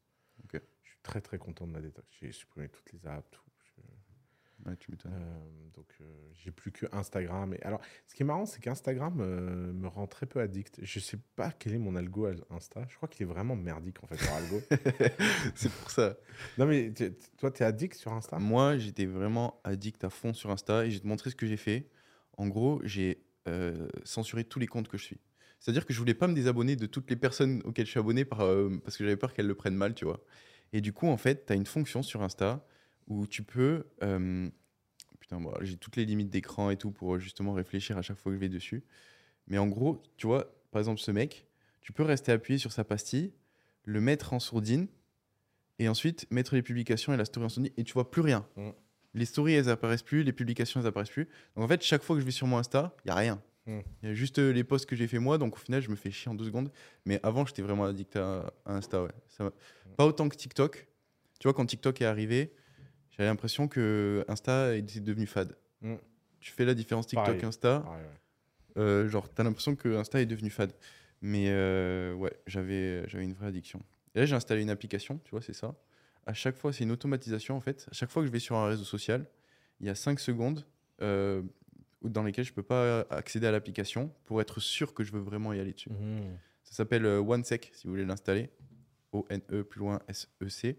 Et en gros, j'ai remarqué qu'il y a des fois, si j'ai pas ça, euh, mon cerveau, il, doit avoir genre un câblage automatique où je suis dessus sur l'application, je me suis même pas rendu compte que j'ai fait le chemin pour y aller. Mhm. Je sais même pas pourquoi je suis allé dessus. Et je me retrouve comme ça à perdre une demi-heure de mon temps à regarder de la merde, tu vois. Ouais. C'est ouais, c'est un calvaire. C'est un calvaire et c'est vraiment un fléau. Et pareil, genre, euh, pour la concentration, on en parlait. Je sens que ça m'a ça m'a fait développer, pas des troubles de l'attention, tu vois, mais des fois de l'ADHD un peu. Tu connais cette, cette maladie? Mm. Genre, euh, des fois, j'ai l'impression que j'ai des, des troubles de l'attention ouais, à cause de ça. Donc, j'essaie vraiment de faire attention. Euh, ça, on en a parlé. Euh, Qu'est-ce que tu penses de l'expression le client est roi Bah, euh, une fois, je l'ai, euh, je l'ai dit à un. Une fois, j'ai dit à un mec, il m'a dit oui, c'est pour ça que nous en France, on coupe la tête du roi. il est bon, lui. Mais moi, j'aime bien, j'aime bien cette expression, le client est roi. Je, je pense que quand tu fais un business, même les clients les plus horribles, il faut les traiter comme s'ils avaient raison. C'est un- c'est une bonne mentalité à avoir. Client is king, c'est une très, très, très, très, très bonne mentalité à avoir. T'as eu des, des galères, euh, Bon, bah oui. Ça- Mais des clients chiants, oui, bien sûr. Tout le monde en a. n'importe quel type de business Dans n'importe quel business. Mais euh, les gens, en fait, les gens chiants, euh, ils, mine de rien, ils participent à améliorer tout, en fait. Tu Il faut leur, faut leur reconnaître ça, ouais. Ok.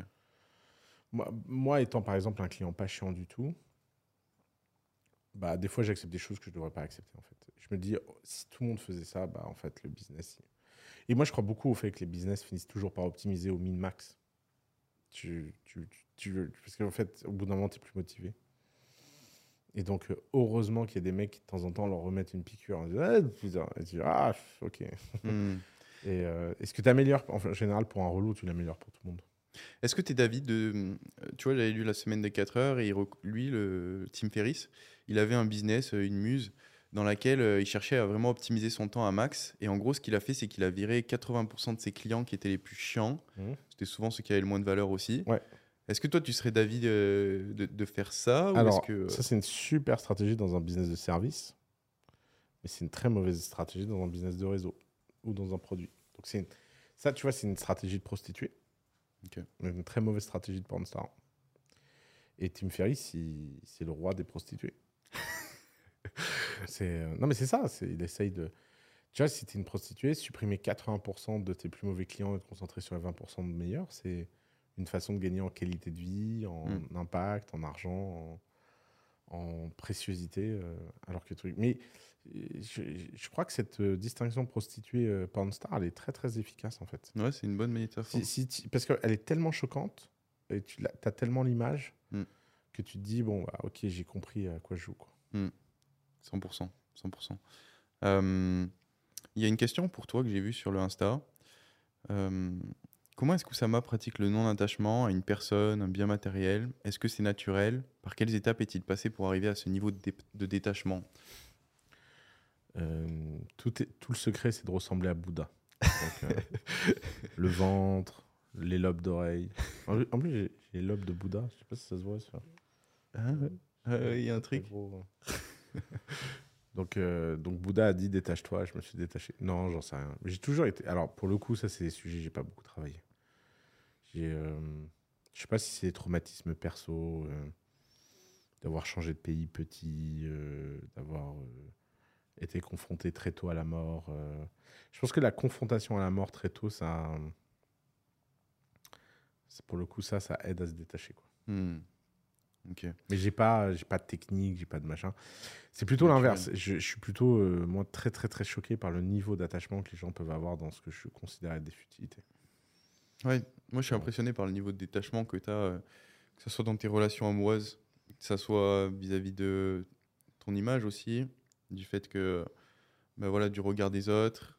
Ouais, je trouve ça, je trouve ça admiratif, mais je pense que tu l'as ancré en toi. Ouais. C'est difficile de, de transmettre ça. Tu peux pas dire, ok, tu es détaché du regard des autres, voilà, étape 1, étape 2, étape 3. Ouais, non, je sais pas. Il n'y a pas, de, pas vraiment de stratégie. Ok. Euh, je sens que tu es fatigué, tu veux qu'on continue Non, ou- vas-y, vas-y, avec good? plaisir. ouais. Euh,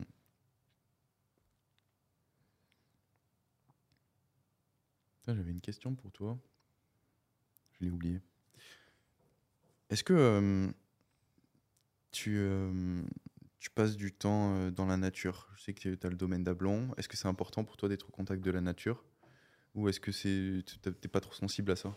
C'est une question qui était dans les, dans les, sur Insta. Si vous avez des questions, Moi, je suis, euh, je suis méga. euh, t- j'adore passer du temps dans la nature. ouais. Je suis- tu sens que ça te des... recharge? Ouais, j'adore faire des câlins aux arbres. Pourquoi? Bah, c'est un- Alors, ça va te paraître complètement dingue, mais ça marche. Faire des câlins aux arbres, te sens mais tellement mieux après. Moi, je fais tout le temps des câlins aux arbres et j'adore mettre mes pieds sur l'herbe. Pieds Uh-huh. sur l'herbe, câlin aux arbres. je suis sûr qu'il y a un mec qui va, qui va finir par lancer une trend sur TikTok là-dessus parce que ça fait vraiment du bien. Euh, c'est les, c'est les prochains bains froids, ça, je pense. Ok. Je pense que le barefoot slash euh, hug tree, c'est le prochain bain froid. Il y a, Il il y a des mecs qui vont te faire des vidéos like I hug a tree every morning since 60 days and, Morning routine. and look my testosterone. and- ça va être ça. Ouais, mais j'ad- j'adore, euh, j'adore, j'adore la nature. J'adore. euh, euh, Après, j'ai un- une vue de la nature, c'est que la nature c'est notre plus bel ennemi. Ça veut pas notre bien la nature. Enfin, c'est les mecs qui sont en mode oui, on est en harmonie avec la nature, la nature veut notre bien. Je- mon avis, la nature, elle s'en fout de toi. Ouais. C'est même pas le veut du mal ou machin, c'est juste que quand il y a un tsunami, euh, chaque Ouais, fois, ouais. je suis pas sûr qu'elle se dit Ah, tiens, il y a le pauvre petit chat là. Mais, euh, mais je pense que la nature, c'est c'est l'é- c'est l'élément suprême pour nous, euh, pour nous aider à nous, euh, à nous dépasser. Il y a un truc, je trouve, grandiose, majestueux. Ça nous apprend l'humilité. Ouais, Euh, 100%. euh, par, par exemple, j'ai eu la chance l'année dernière de de- d'aller marcher dans les fjords. Ok. Et tu vois, tu vas en, en haut de petites montagnes, enfin, c'est pas des montagnes, c'est plutôt des collines, je sais pas comment on appelle ça, des monts. Ouais. Et tu es assis là, et tu as, cette vue sur les vallées avec les fjords, et la glace, et le froid. Et tu prends ton petit café. Ça te un- humble. Ouais, Ça te euh, je trouve qu'il y a un côté. C'est pour ça que c'est- c'est cool. Après, un autre truc que moi j'ai jamais compris, c'est pourquoi on ne, on ne prend pas plus soin de la nature, mais pour des pures raisons esthétiques, tu vois, Ouais. genre euh, de propreté. Euh, je sais qu'il y a un débat, euh, tu vois, il y a des gens qui se sentent écologistes, des gens qui se sentent pas écologistes et tout, mais j'ai l'impression que ça fait quand même l'unanimité la propreté, quoi. Hmm. J'ai jamais vu un mec se dire, alors ce week-end, Hmm. j'ai été baigné dans un petit lac de gasoil. Je te dis pas. D'ailleurs, je crois qu'il y avait aussi des produits chimiques. Ça, les enfants, ils étaient au top. Et, et donc, ça, le côté euh, pourrir la nature, Mm. euh, machin, c'est un truc que j'ai jamais compris. Comment les gens vivaient avec ça, acceptaient ça. C'est- c'est- c'est- Après, euh, je comprends bien que quand il y a des industries et tout, il faut faire des gros efforts pour nettoyer. hein. Ça, Mm. très bien, mais T'as vu le continent de plastique qui est, Ouais. qui est Ouais. dans, dans l'océan? C'est chaud Ouais. ça. C'est très chaud. ouais. Il y a. Ouais, c'est c'est difficile. Je pense que c'est- c'est des gestes euh, qu'il faut apprendre aux, petits. Et le problème qu'on a, c'est que à échelle mondiale, tous ceux qui prennent les déchets, c'est ceux qui ont aussi moins les moyens pour les traiter. Donc, euh, ouais, bah, c'est souvent à la terre de les réabsorber. Ouais, ouais, c'est vrai. C'est vrai, c'est vrai. Mais encore une fois, j'ai l'impression que c'est quand même un sujet de, de pure euh, volonté politique qui, a du mal à s'incarner et s'exprimer parce qu'il n'y a pas d'enjeu immédiat. Mais euh, ça reste un. Par exemple, euh, au Liban, euh, tout est dégueulasse. Il y a des déchets partout. Les Libanais, je comprends pas comment ils se démerdent. Moi, ça me rend ouf à chaque fois que je vais au Liban. Et quand tu en parles aux gens, les gens, euh, eh ben, ils, Et récemment, j'ai eu un Better Colous avec un mec qui fait une app, mais incroyable app. C'est quoi? Il, euh, il prend un quartier sur la carte, Ok. tu vois, où il y a plein de déchets.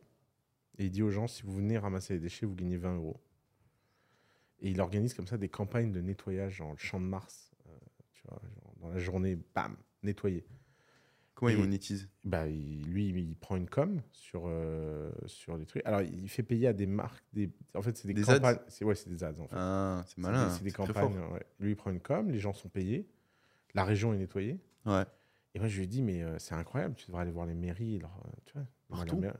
Il m'a dit, ah non, mais ils aiment pas parce que ça fait de l'argent. Je me suis dit, mais putain, mais Tu vois, c'est le premier. j'en peux plus. C'est l'une des premières idées de business qui, j'ai l'impression, peut arriver à réconcilier Ouais. la croissance économique avec les problèmes écologiques qu'on a. Ouais, je pense que c'est pas la seule, mais ouais. Je- Ouais, là, c'est le- genre vraiment, j'en ai pas entendu beaucoup, hein, des comme ça. Ouais. Mais il y en a, à mon avis, il y en a plein. Mais si, je trouve ça génial. Je lui dis, vas-y, viens, on va au Liban, on va nettoyer les plages du Liban. Moi, les Libanais, je suis sûr que tu leur donnes 20 balles. Il y, a, y a 10 000 mecs qui se présentent. Quoi. Ah, on nettoie quoi là?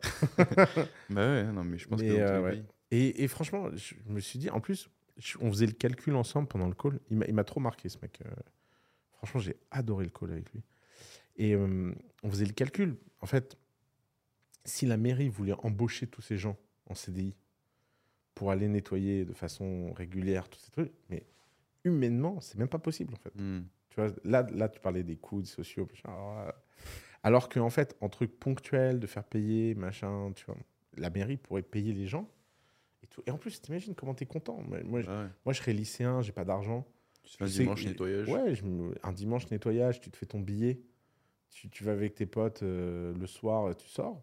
C'est grandiose. Ouais. Et, je, et, et tu vois, je comprends pas que euh, d'un seul coup. Alors, il me dit oui, machin. Je lui dis, mais vas-y, quitte la France, va, va dans les autres mairies ailleurs. Si ça se trouve, ça se passera mieux. Quoi. C'est une super idée, ouais. Ouais. T'as eu d'autres calls euh, qui t'ont marqué? Tu continues à en prendre toujours euh, à la Ouais, même ouais, fréquence? Toujours, toujours. Ouais, il y en a plein. euh, Il y a plein, plein, plein, plein, plein, plein de bons calls. Euh, Qu'est-ce que j'ai eu de marrant récemment? J'ai- Récemment, j'ai eu énormément de femmes. Ah, Je sais pas, il y a une, un changement de, c'est cool. Eh, de, de paradigme. Ça, c'est Cool. grâce à ta meuf. ouais, Euh, ah, parce que personne ne le savait. Pardon. ça, va, ça va le gars faire. c'est bon, là, c'est public. Je suis désolé. T'inquiète. Euh, c'est pas. Je savais pas que personne savait. Euh, donc ouais, je disais, euh, j'ai eu beaucoup, beaucoup de, de femmes. Et j'ai eu beaucoup, je sais pas ce qui s'est passé cette semaine, j'ai eu beaucoup d'ONG euh, qui m'ont contacté pour me demander comment gagner plus de fric. Euh, J'étais un peu embarrassé parce que je, je leur disais, oui, mais moi, votre modèle ONG, j'y crois pas déjà à la base. Mais non, mais machin, bon, j'ai essayé d'être euh, aussi utile que je pouvais. Je suis pas sûr que. Le problème, c'est quand tu crois pas à un truc, c'est quand même dur. Mais, euh, mais ouais. Je... Et énormément de calls. Euh, énormément de calls récemment. euh, euh, suite à, au bad buzz. Je commence à avoir les premiers calls Ah. bad buzz. Parce que tu sais, comme c'est sold out un mois à l'avance et machin. je Ah oui. à- Et alors, eux, c'est c'est drôle quand même. Qu'est-ce qu'ils te disent? Bah non, mais c'est des gens, ils sont, ils sont touristes. C'est- Ils savent pas qui je suis. Il y a un mec qui m'a demandé pendant le Targogus, et au fait, tu fais quoi dans la vie? Et Je me dis, frère, tu viens de payer 300 euros pour poser cette question. Tu te souviens de ce qu'ils faisaient lui? Et alors, les calls euh, bad buzz, hein, euh, c'est à la hauteur du bad buzz. hein, c'est de la merde. hein. Et les mecs payent. Ouais, ouais. C'est surprenant ça. Ouais.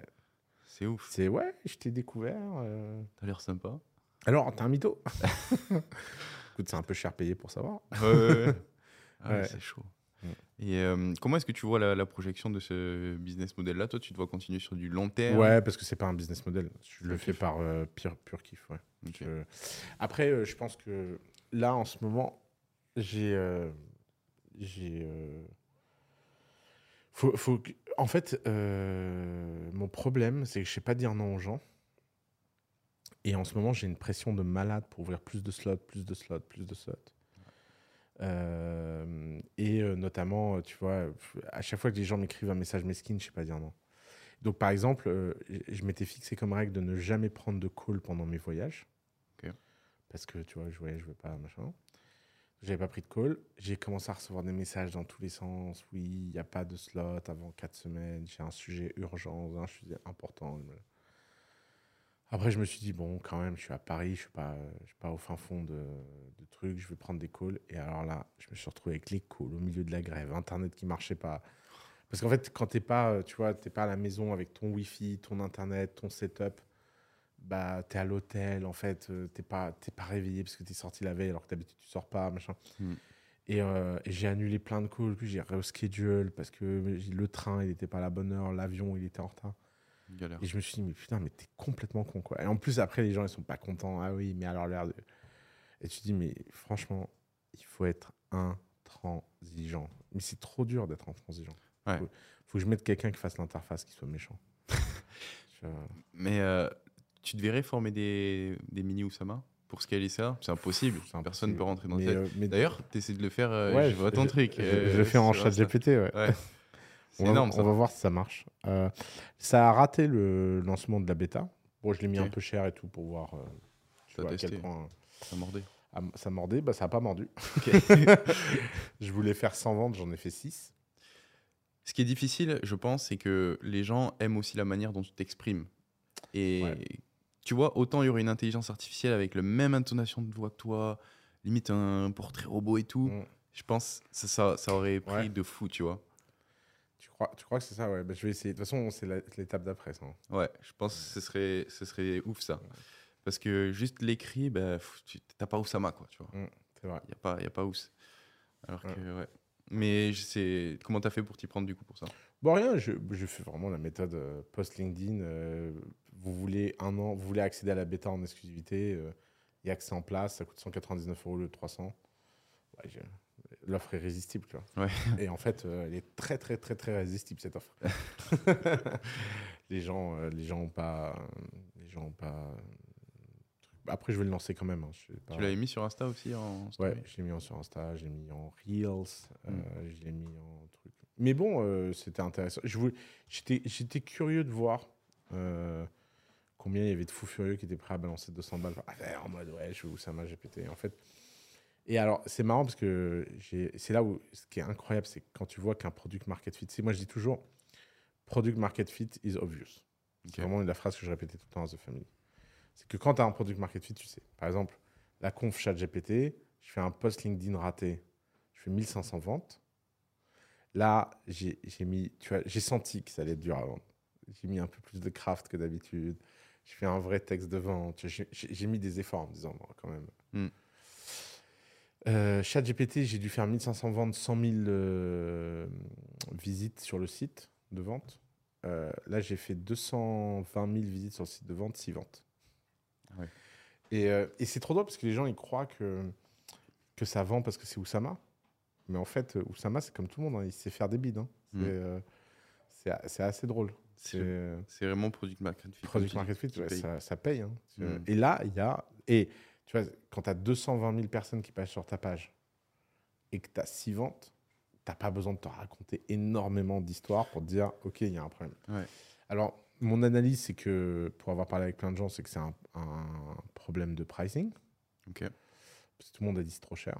Et alors, un argument, un- en plus, j'aurais dû penser, je lance ça en français, donc j'aurais dû savoir que tout le monde réfléchissait comme ça. Mais le premier feedback consumer que j'ai eu, parce que j'ai fait 150 calls, euh, parce que c'est trop drôle, il y a une fonction que j'adore dans Stripe, c'est les gens qui démarrent le panier, mais le finissent pas. Hmm. Et tu sais, tu as leur email.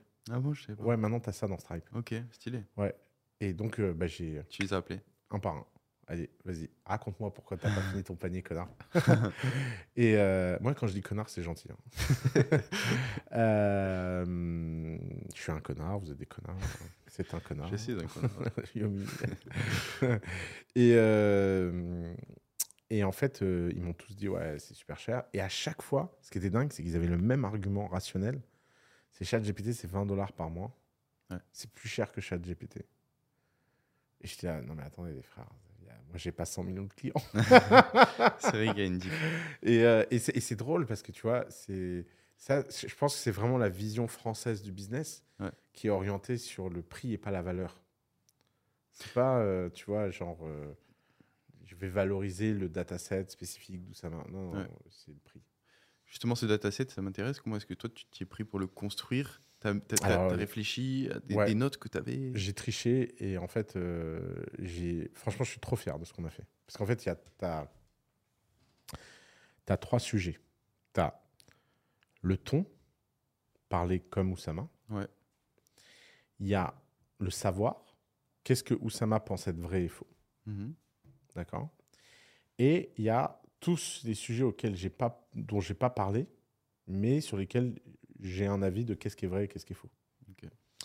Et donc, on a fait le travail en trois temps. Temps numéro un, on a traîné le software à parler comme moi.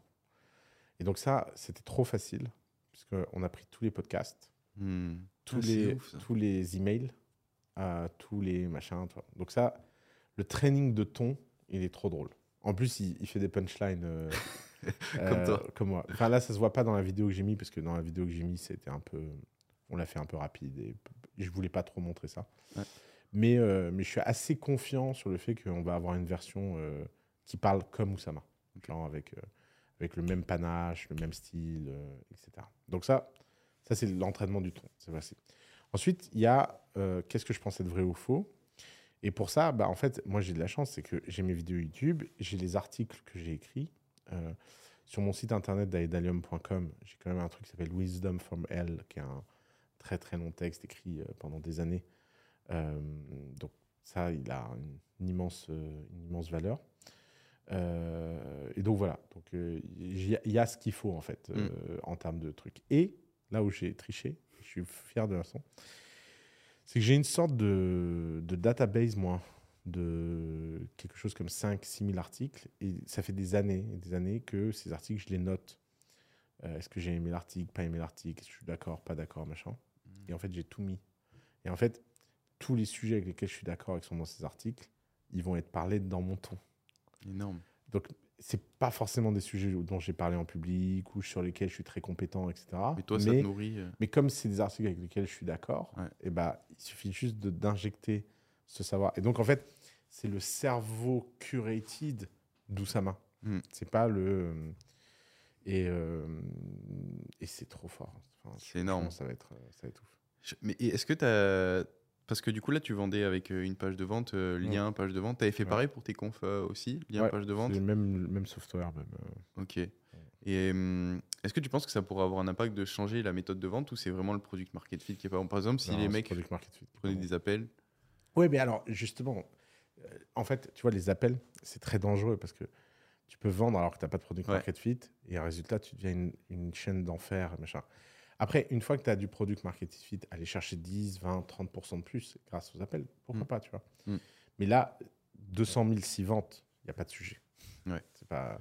Mais c'est pas grave. Je, je, je- pour être honnête, euh, je suis pas surpris. Euh, alors, je m'attendais pas à 6 ventes. Je pensais que j'allais en faire euh, 40, 50, ça va être dur, mais bon. Ouais, 6 ventes, je me suis dit, ouais, putain.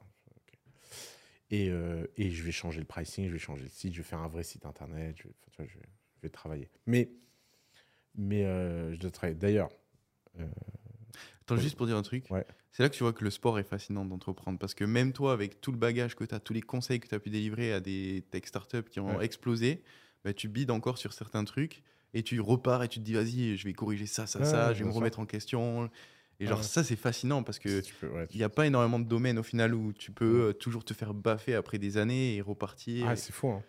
c'est fascinant. Et Ouais, c'est ton le- état d'esprit aussi qui est top. Le marché, il a toujours raison. Ouais. C'est- peux... Ouf. D'ailleurs, j'allais dire, euh, ce serait cool de trouver un, un CEO pour cette app. euh, donc, je, je lance les annonces. Parce que je, je- vois bien que la, la montagne à monter pour, le, pour en faire un méga succès. Ouais. C'est-à-dire pour que, en fait, pour que chaque personne qui soit fan d'Oussama, je ne sais pas combien il y a de vrais fans d'Oussama en France. Est-ce que c'est 10 000 personnes, 50 000 personnes, 100 000 personnes? Je ne sais pas trop. Ça, ça doit être dans cet horizon-là. Ce serait quoi un vrai fan pour toi? Quelqu'un qui achète Bah- n'importe lequel de tes produits? Non, je- alors ça, ça n'existe pas parce que c'est pas mes fans, ça. Mais c'est quelqu'un qui est prêt à acheter un bon produit fait par moi Ok. et euh, qui est prêt à payer 20 euros. Donc, si tu as 10 000 personnes qui payent 20, euh, 10 000 personnes qui payent 20 euros par mois, euh, ça te fait 200 000 euros par mois de MRR. Ça fait une petite boîte, ça fait une petite PME sympa, quoi. 2 millions si tu veux revendre un jour. Mais ça, Ouais. tu, pourrais le Non, revendre tu peux pas vendre ça. Mais, euh, mais ça fait une jolie cash machine, tu vois. Je- on partage euh, tranquillement avec le CEO le cash. Ouais. C'est un revenu 100% passif. Là, c'est de la pure muse, là, pour le coup. euh, Ouais. ce truc. Mais je pense que la, la barre pour atteindre le niveau où ça tourne tout seul, elle va nécessiter un mec à temps plein qui soit growth, product oriented, itération un peu euh, euh, 360, qui a envie d'apprendre avec moi et qui a envie de faire ça pendant 6 à 12 mois, le temps que ça décolle. Comment est-ce que tu te vois concurrencer les autres intelligences artificielles avec la tienne? Bah parce que tu la concurrences pas en fait. Là, tu vends pas de l'intelligence artificielle, tu vends, la- tu vends vraiment du Ok. mousse en fait. Du Et mousse. tu vends, tu vends de l'in- de l'intimité avec moi au s- intellectuel. Genre, euh, je pense que ça intéresse. Après, c'est vrai que euh, c'est un peu gadget, euh, c'est un peu, c'est un produit de fan. C'est pas un produit et fan au sens le plus euh, noble du terme. C'est-à-dire que euh, tu payes pas pour quelque chose de vraiment différenciant, euh, unique, machin. Tu payes parce que ça te fait marrer de pouvoir avoir accès à quelque chose comme ça, où tu sais que ChatGPT te parlera jamais comme ça. Mm. Parce que le gros problème hein, de ces trucs biaisés, euh, polissés, euh, machin, c'est que ChatGPT te dira jamais de dingueries. Moi, je vais te dire des dingueries, tu vois. Ouais. Euh, moi, tu vois. Et à mon avis, euh, ce qui va être très intéressant, c'est le jour où m- ma popu- la population qui m'aime bien va comprendre qu'ils peuvent dire à Ous GPT des choses qu'ils pourraient pas oser dire en call. Hmm. Tu vois, tu peux- on va faire un truc de data privacy très solide. Euh, il faut que je réfléchisse un peu à ça d'ailleurs. Tu vois, il y a plein de sujets. à- Mais, mais moi, mon but, c'est que je ne puisse jamais savoir les questions que les gens posent et que ce soit garanti. Et donc, tu peux venir et poser des dingueries parce que tu sais que tu es dans un environnement safe. Et tu sais que je vais, je vais pas te répondre quelque chose d'évident. Hmm. 100%. 100%. Donc, ouais, l'idée, ce serait d'arriver à te, te scaler, entre guillemets. Ouais, bah, si t'as- si j'aime bien l'idée euh, 10 000 personnes qui payent euh, 20 dollars par mois. Ouais. Ça- Et, et- et ça fait un peu de. Ça paye les vacances. quoi. je pense que c'est carrément euh, possible. ça fait les vacances. ça va faire péter des câbles aux, gens, ça. Euh, Non, mais regarde, c'est littéral. hein. Ouais. Un peu d'éducation financière. Disons que euh, je, je donne 25% aussi. Vous avez une offre. Ok Donc, déjà, sur les 200 000, tu as 50 000 qui est parti pour lui. Ensuite, tu as quoi? Tu as 50 000 de serveurs. Ok, parti. Euh, ça te fait 100 000 de profit. Sur les 100 000 de profit, moi, je paye euh, là-dessus, euh, tu payes 30%. Enfin, attends, sur les 200 000, déjà, tu as 30% à l'App Store, j'ai oublié. hmm. Donc, Ah, je savais pas. Ouais, donc attends. Donc, donc on enlève 200 000, on enlève 50 000. 30% de 200 000, ça fait 60 000. Donc il reste déjà plus que 80 000. Euh, Là-dessus, tu payes euh, les impôts euh, TVA 20%. Euh, D'ailleurs, tu les payes sur l'autre aussi. Ouais, donc, mais attends, donc 20%, 30%. Euh, ouais, il, reste 50 000 par mois. Quoi. Hmm. Ça, ça paye les vacances. Ça fait les vacances. je c'est paye les vacances avec Yomi si je veux pouvoir suivre avec Yomi, acheter ou ce GPT. Non, mais c'est là où tu vois que l'argent, c'est pas si facile. hein. Enfin, Mm. C'est une chose de faire du chiffre d'affaires, c'est une autre de faire du bénéf. Il y a des coûts à payer, il y a des infras. euh, L'App Store prend sa taxe, l'État prend sa taxe. Enfin, c'est Mm. c'est pas. euh, Alors que pourtant, le produit, c'est vraiment toi euh, 100%, quoi, au final. Bon, tu l'as pas Mm. codé de A à Z de l'intelligence artificielle, mais Mm. tu as quand même travaillé à toute la base de données. C'est Oussama Hamar. mm, bien sûr, bah, mais euh, ouais. tu partages la valeur en permanence avec la société. Après, tu peux te dire que toute la connaissance que j'ai créée, c'est parce que j'ai reçu une bonne éducation, j'étais dans un truc. machin, ouais, aussi. aussi. tout ça, tout, tout- tout ça circule. Mais ça, ça montre que. euh, et d'ailleurs, ça montre aussi les limites du personal branding. C'est que euh, moi, je fais ça parce que ça m'amuse, et machin, mais c'est un petit business. Le vrai business, c'est euh, de faire ChatGPT. Hmm. C'est où le vrai business? Hmm. C'est pas moi. 20 euros par mois, je pense que tu devrais avoir un churn euh, qui, est, qui est bas quand même. Donc tu pourrais garder les gens sur Ouais, du, très très Ouais. long terme. Ouais. Tu, te, tu te verrais repartir à la conquête et refaire un business euh, à la chat GPT Ouais, ouais, ouais. De toute façon, ça, c'est mon but. C'est euh, ton goal. C'est mon goal cette année. Mais euh, ça y est, je, là, je, je, je me lance. euh, je vais produire mes premiers dessins animés. Je vais refaire un. ouais, Énorme. Là, là, ça y est, je suis. J'en parle depuis longtemps dans les podcasts, machin, j'hésite, je, je tourne, mais ça y est. Là, j'incorpore cette semaine la boîte. J'envoie ma première term sheet euh, la semaine prochaine et on va. Là, on rentre dans, les, dans, le, dans le sujet sérieux. Trop On va laisser gagner des milliards. Tu tu- tu- tu t'y prends comment pour faire ça là? Là, c'est quoi le- la timeline euh, Bah, L'étape 1, c'est ça part de l'œuvre. hein. Il faut créer l'œuvre. C'est toi qui le fais? Alors non, j'ai euh, j'ai euh, deux œuvres sur lesquelles euh, je travaille, plus une mini-œuvre que moi je fais pour le plaisir de faire un petit truc. Mais le- fait de le faire moi-même, c'est pour voir le process, voir les difficultés et apprendre pour pouvoir aider. Mais moi, je veux créer une maison d'artistes. Ma valeur, c'est pas de me prendre pour un artiste. Ma valeur, c'est de créer un paradis pour artistes et c'est de leur donner les moyens de créer des univers et des franchises dans lesquels ils vont pouvoir s'exprimer, euh, être libres et sur lesquels on va gagner de l'argent différemment. Donc, mon idée, elle repose sur quatre piliers. Pilier numéro un, c'est que l'histoire qu'on te raconte à l'écran n'est que la phase immergée de l'iceberg. Et cet arc narratif n'est qu'une excuse pour découvrir l'univers. Donc là, on sort un premier dessin animé en 10 épisodes sur un thème, un univers donné. Et en fait, c'est pas l'alpha et l'oméga, ça. C'est juste une excuse pour te faire découvrir un univers.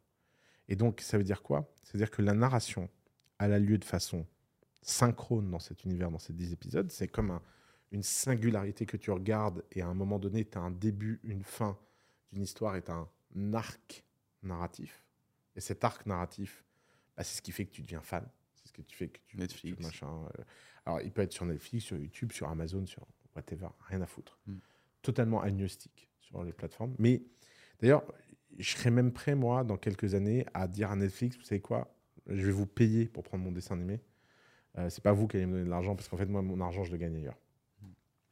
Ensuite, la deuxième chose, c'est que 100% des personnages dans cet arc narratif, personnages primaires, secondaires et figurants, 100% doivent avoir leurs comptes sociaux pour continuer à vivre leur histoire en dehors de l'histoire Hmm. en permanence. Et je veux entraîner des IA sur chacun d'entre eux pour que ces IA permettent de parler, vivre, faire des stories, répondre aux messages, etc.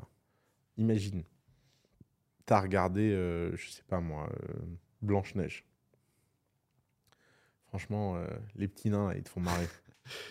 Et tu as Grincheux dans WhatsApp, Waouh, à qui tu peux parler en permanence. Et il te répond comme Grincheux. c'est un autre level. Tu vois? Et donc là, on a deuxième niveau de l'arc narratif, c'est que 100% des personnages, bah, ils ont leur vie. Comme leur vie. Et pas comme des acteurs. Parce qu'on t'a pas montré du cinéma. C'est pas, c'est pas t'as le compte de Brad Pitt, où Brad Pitt, il vit sa vie, puis il change de rôle. Non, non, non. Là, c'est le personnage auquel tu as accès. Et tu vis sa vie de personnage dans son univers. Et c'est storytellé comme des stories Hmm. avec des stories euh, j'ai mangé, j'ai ce truc, j'ai machin, et qui sont les arcs narratifs euh, parallèles et asynchrones.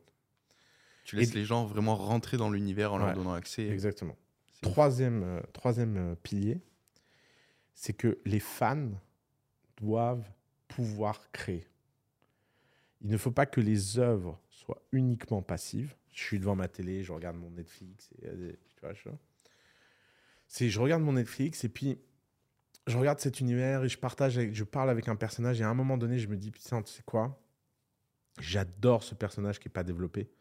Euh, par exemple, tiens, euh, il y a- il y a un personnage d'ailleurs que je pense beaucoup à toi quand je le crée. Tu Ah bon voir, ce, ce sera ton. euh, Vas-y. Mais euh, tu vois, on va pouvoir en, en faire une- un partenariat. Énorme. Il y a un moment dans cet univers, il y a un prof de sport. Qui a une toute petite scène.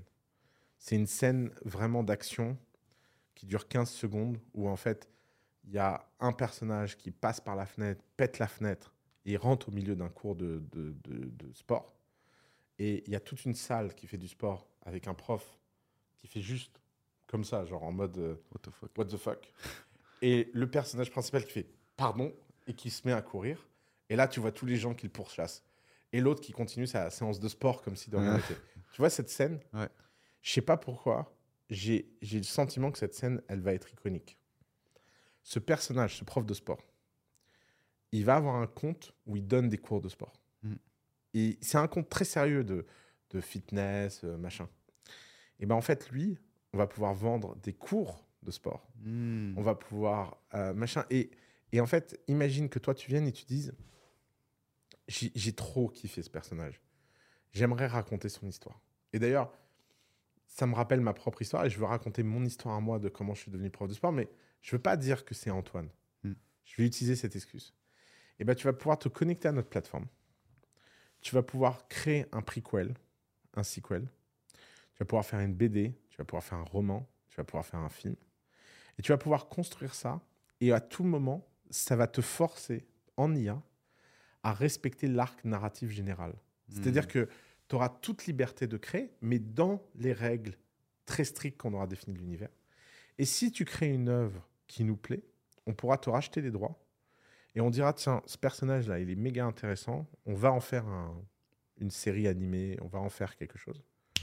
Merci Antoine pour tout le matériel et toute la vie que tu as amené dans ce personnage. Voilà un contrat, on va te donner des royalties. Et tu vas toucher des royalties à vie pour avoir participé à la co-construction de l'univers. C'est ouf. Et donc, tu vois, on n'est plus face à simplement une œuvre qui a un début, une fin, Et qu'on consomme et passivement. qu'on consomme passivement. On est à un univers. Et le dernier pilier, c'est que le commerce va être le cœur du business model de tout ça. C'est que je crois beaucoup au fait que quand tu crées un univers, tu crées quelque chose dans lequel tu peux faire vivre les choses. Tu peux faire vivre euh, les objets, tu peux faire vivre les vêtements, tu peux faire vivre la mode, tu peux faire vivre euh, euh, l'art de vivre, tu peux faire vivre tout ça. Et moi, mon but, c'est que la forme la plus noble de gagner de l'argent et de faire des milliards, c'est de créer tous ces business secondaires qui viennent appuyer la vie de l'œuvre principale. Et donc, les quelques millions que Netflix te donne gentiment en te transformant en cacahuète, tu leur dis écoute, frère, garde ton argent. D'ailleurs, tu vas garder ton argent, mais moi, je vais garder mes droits. et je vais développer mon IP, je vais développer ma liberté, et je vais aller sur YouTube, et je vais aller sur Amazon, et je vais aller machin, et je vais faire des formats, et je vais aller au cinéma. Et en fait, je, je vais rentrer dans une créativité que tu n'as jamais vue en termes de, de rouleau compresseur de créativité. Parce que j'ai pas besoin d'avoir des milliards de gens qui regardent le truc et qui trouvent ça moyen et qui me donnent 2 euros, 3 euros par personne de bénéf. Non, je vais avoir des gens qui vont dépenser 1000, 2000, 3000, 10 000 euros par an dans sur ma franchise. Et donc, je préfère avoir un million de personnes qui sont fadas du truc et qui dépensent 1000 euros chacun tous les ans pour mon univers. Et ça me fait un milliard d'ARR par franchise que d'avoir un truc où c'est juste de la course à l'ego, tout le monde a été voir le film et puis personne ne se souvient du film, personne n'a rien appris, pas machin. Et je veux utiliser ces, franchises et ces univers pour créer plein de choses, des, cours en ligne, euh, des, euh, des produits d'infoprenariat euh, avec des personnages virtuels, des campagnes. Tu vois, imagine qu'un personnage devienne figure de mode. Euh, bah, tu lui fais faire une campagne Dior. Hmm. Tu vois, Ouais. Dior vient et te dit machin. Et, et je, pense que, je pense que cette boîte, elle va être dingue. Ce que j'adore, c'est que tu arrives à réunir à la fois toutes les avancées technologiques sur l'intelligence artificielle et en même temps, il y a une perspective avec toutes les technologies liées au métaverse et le fait que les gens puissent s'immerger dans un nouveau monde, qu'il y ait une structure économique autour de ce monde avec des NFT, des choses comme ça. Mm. Genre, c'est- c'est en fait euh, toutes les, les avancées technologiques qu'on pourrait projeter à 10 ans, c'est exactement la vision que tu as. Exactement. Et en même temps, tu as toute cette créativité et tout, c'est hyper excitant Mm. et c'est beau, beau et c'est fort que tu aies ce niveau d'ambition d'avoir euh, un milliard de, de recurring euh, annuel et aussi de pouvoir euh, le mettre en place. Parce que c'est beau, tu vois, d'imaginer des trucs, de rêver et tout, On va voir Mais- si j'y arrive. mais ouais. mais d'attaquer, bah, tu, tu me Mm. dis que tu es dans le process, donc c'est que tu es Ouais, ouais. concret. D'attaquer et d'y aller tête baissée et de dire moi, je crois en moi et je vais le faire. Mm. Ouais, je trouve que c'est admirable et je pense que c'est beaucoup. C'est aussi pour ça que les gens t'écoutent euh, et te suivent parce que c'est beau. Merci. Félicitations. Merci, merci. Je pense qu'on peut finir sur ça. Tu nous as fait rêver euh, avec, euh, avec cette boîte. Ouais, C'était un plaisir. Merci à tous d'avoir écouté ce nouveau podcast de Sans Permission. Yomi nous a beaucoup manqué. Yomi, si tu nous regardes, on t'aime. Euh, on se retrouve pour un prochain épisode très bientôt. Salut les gars.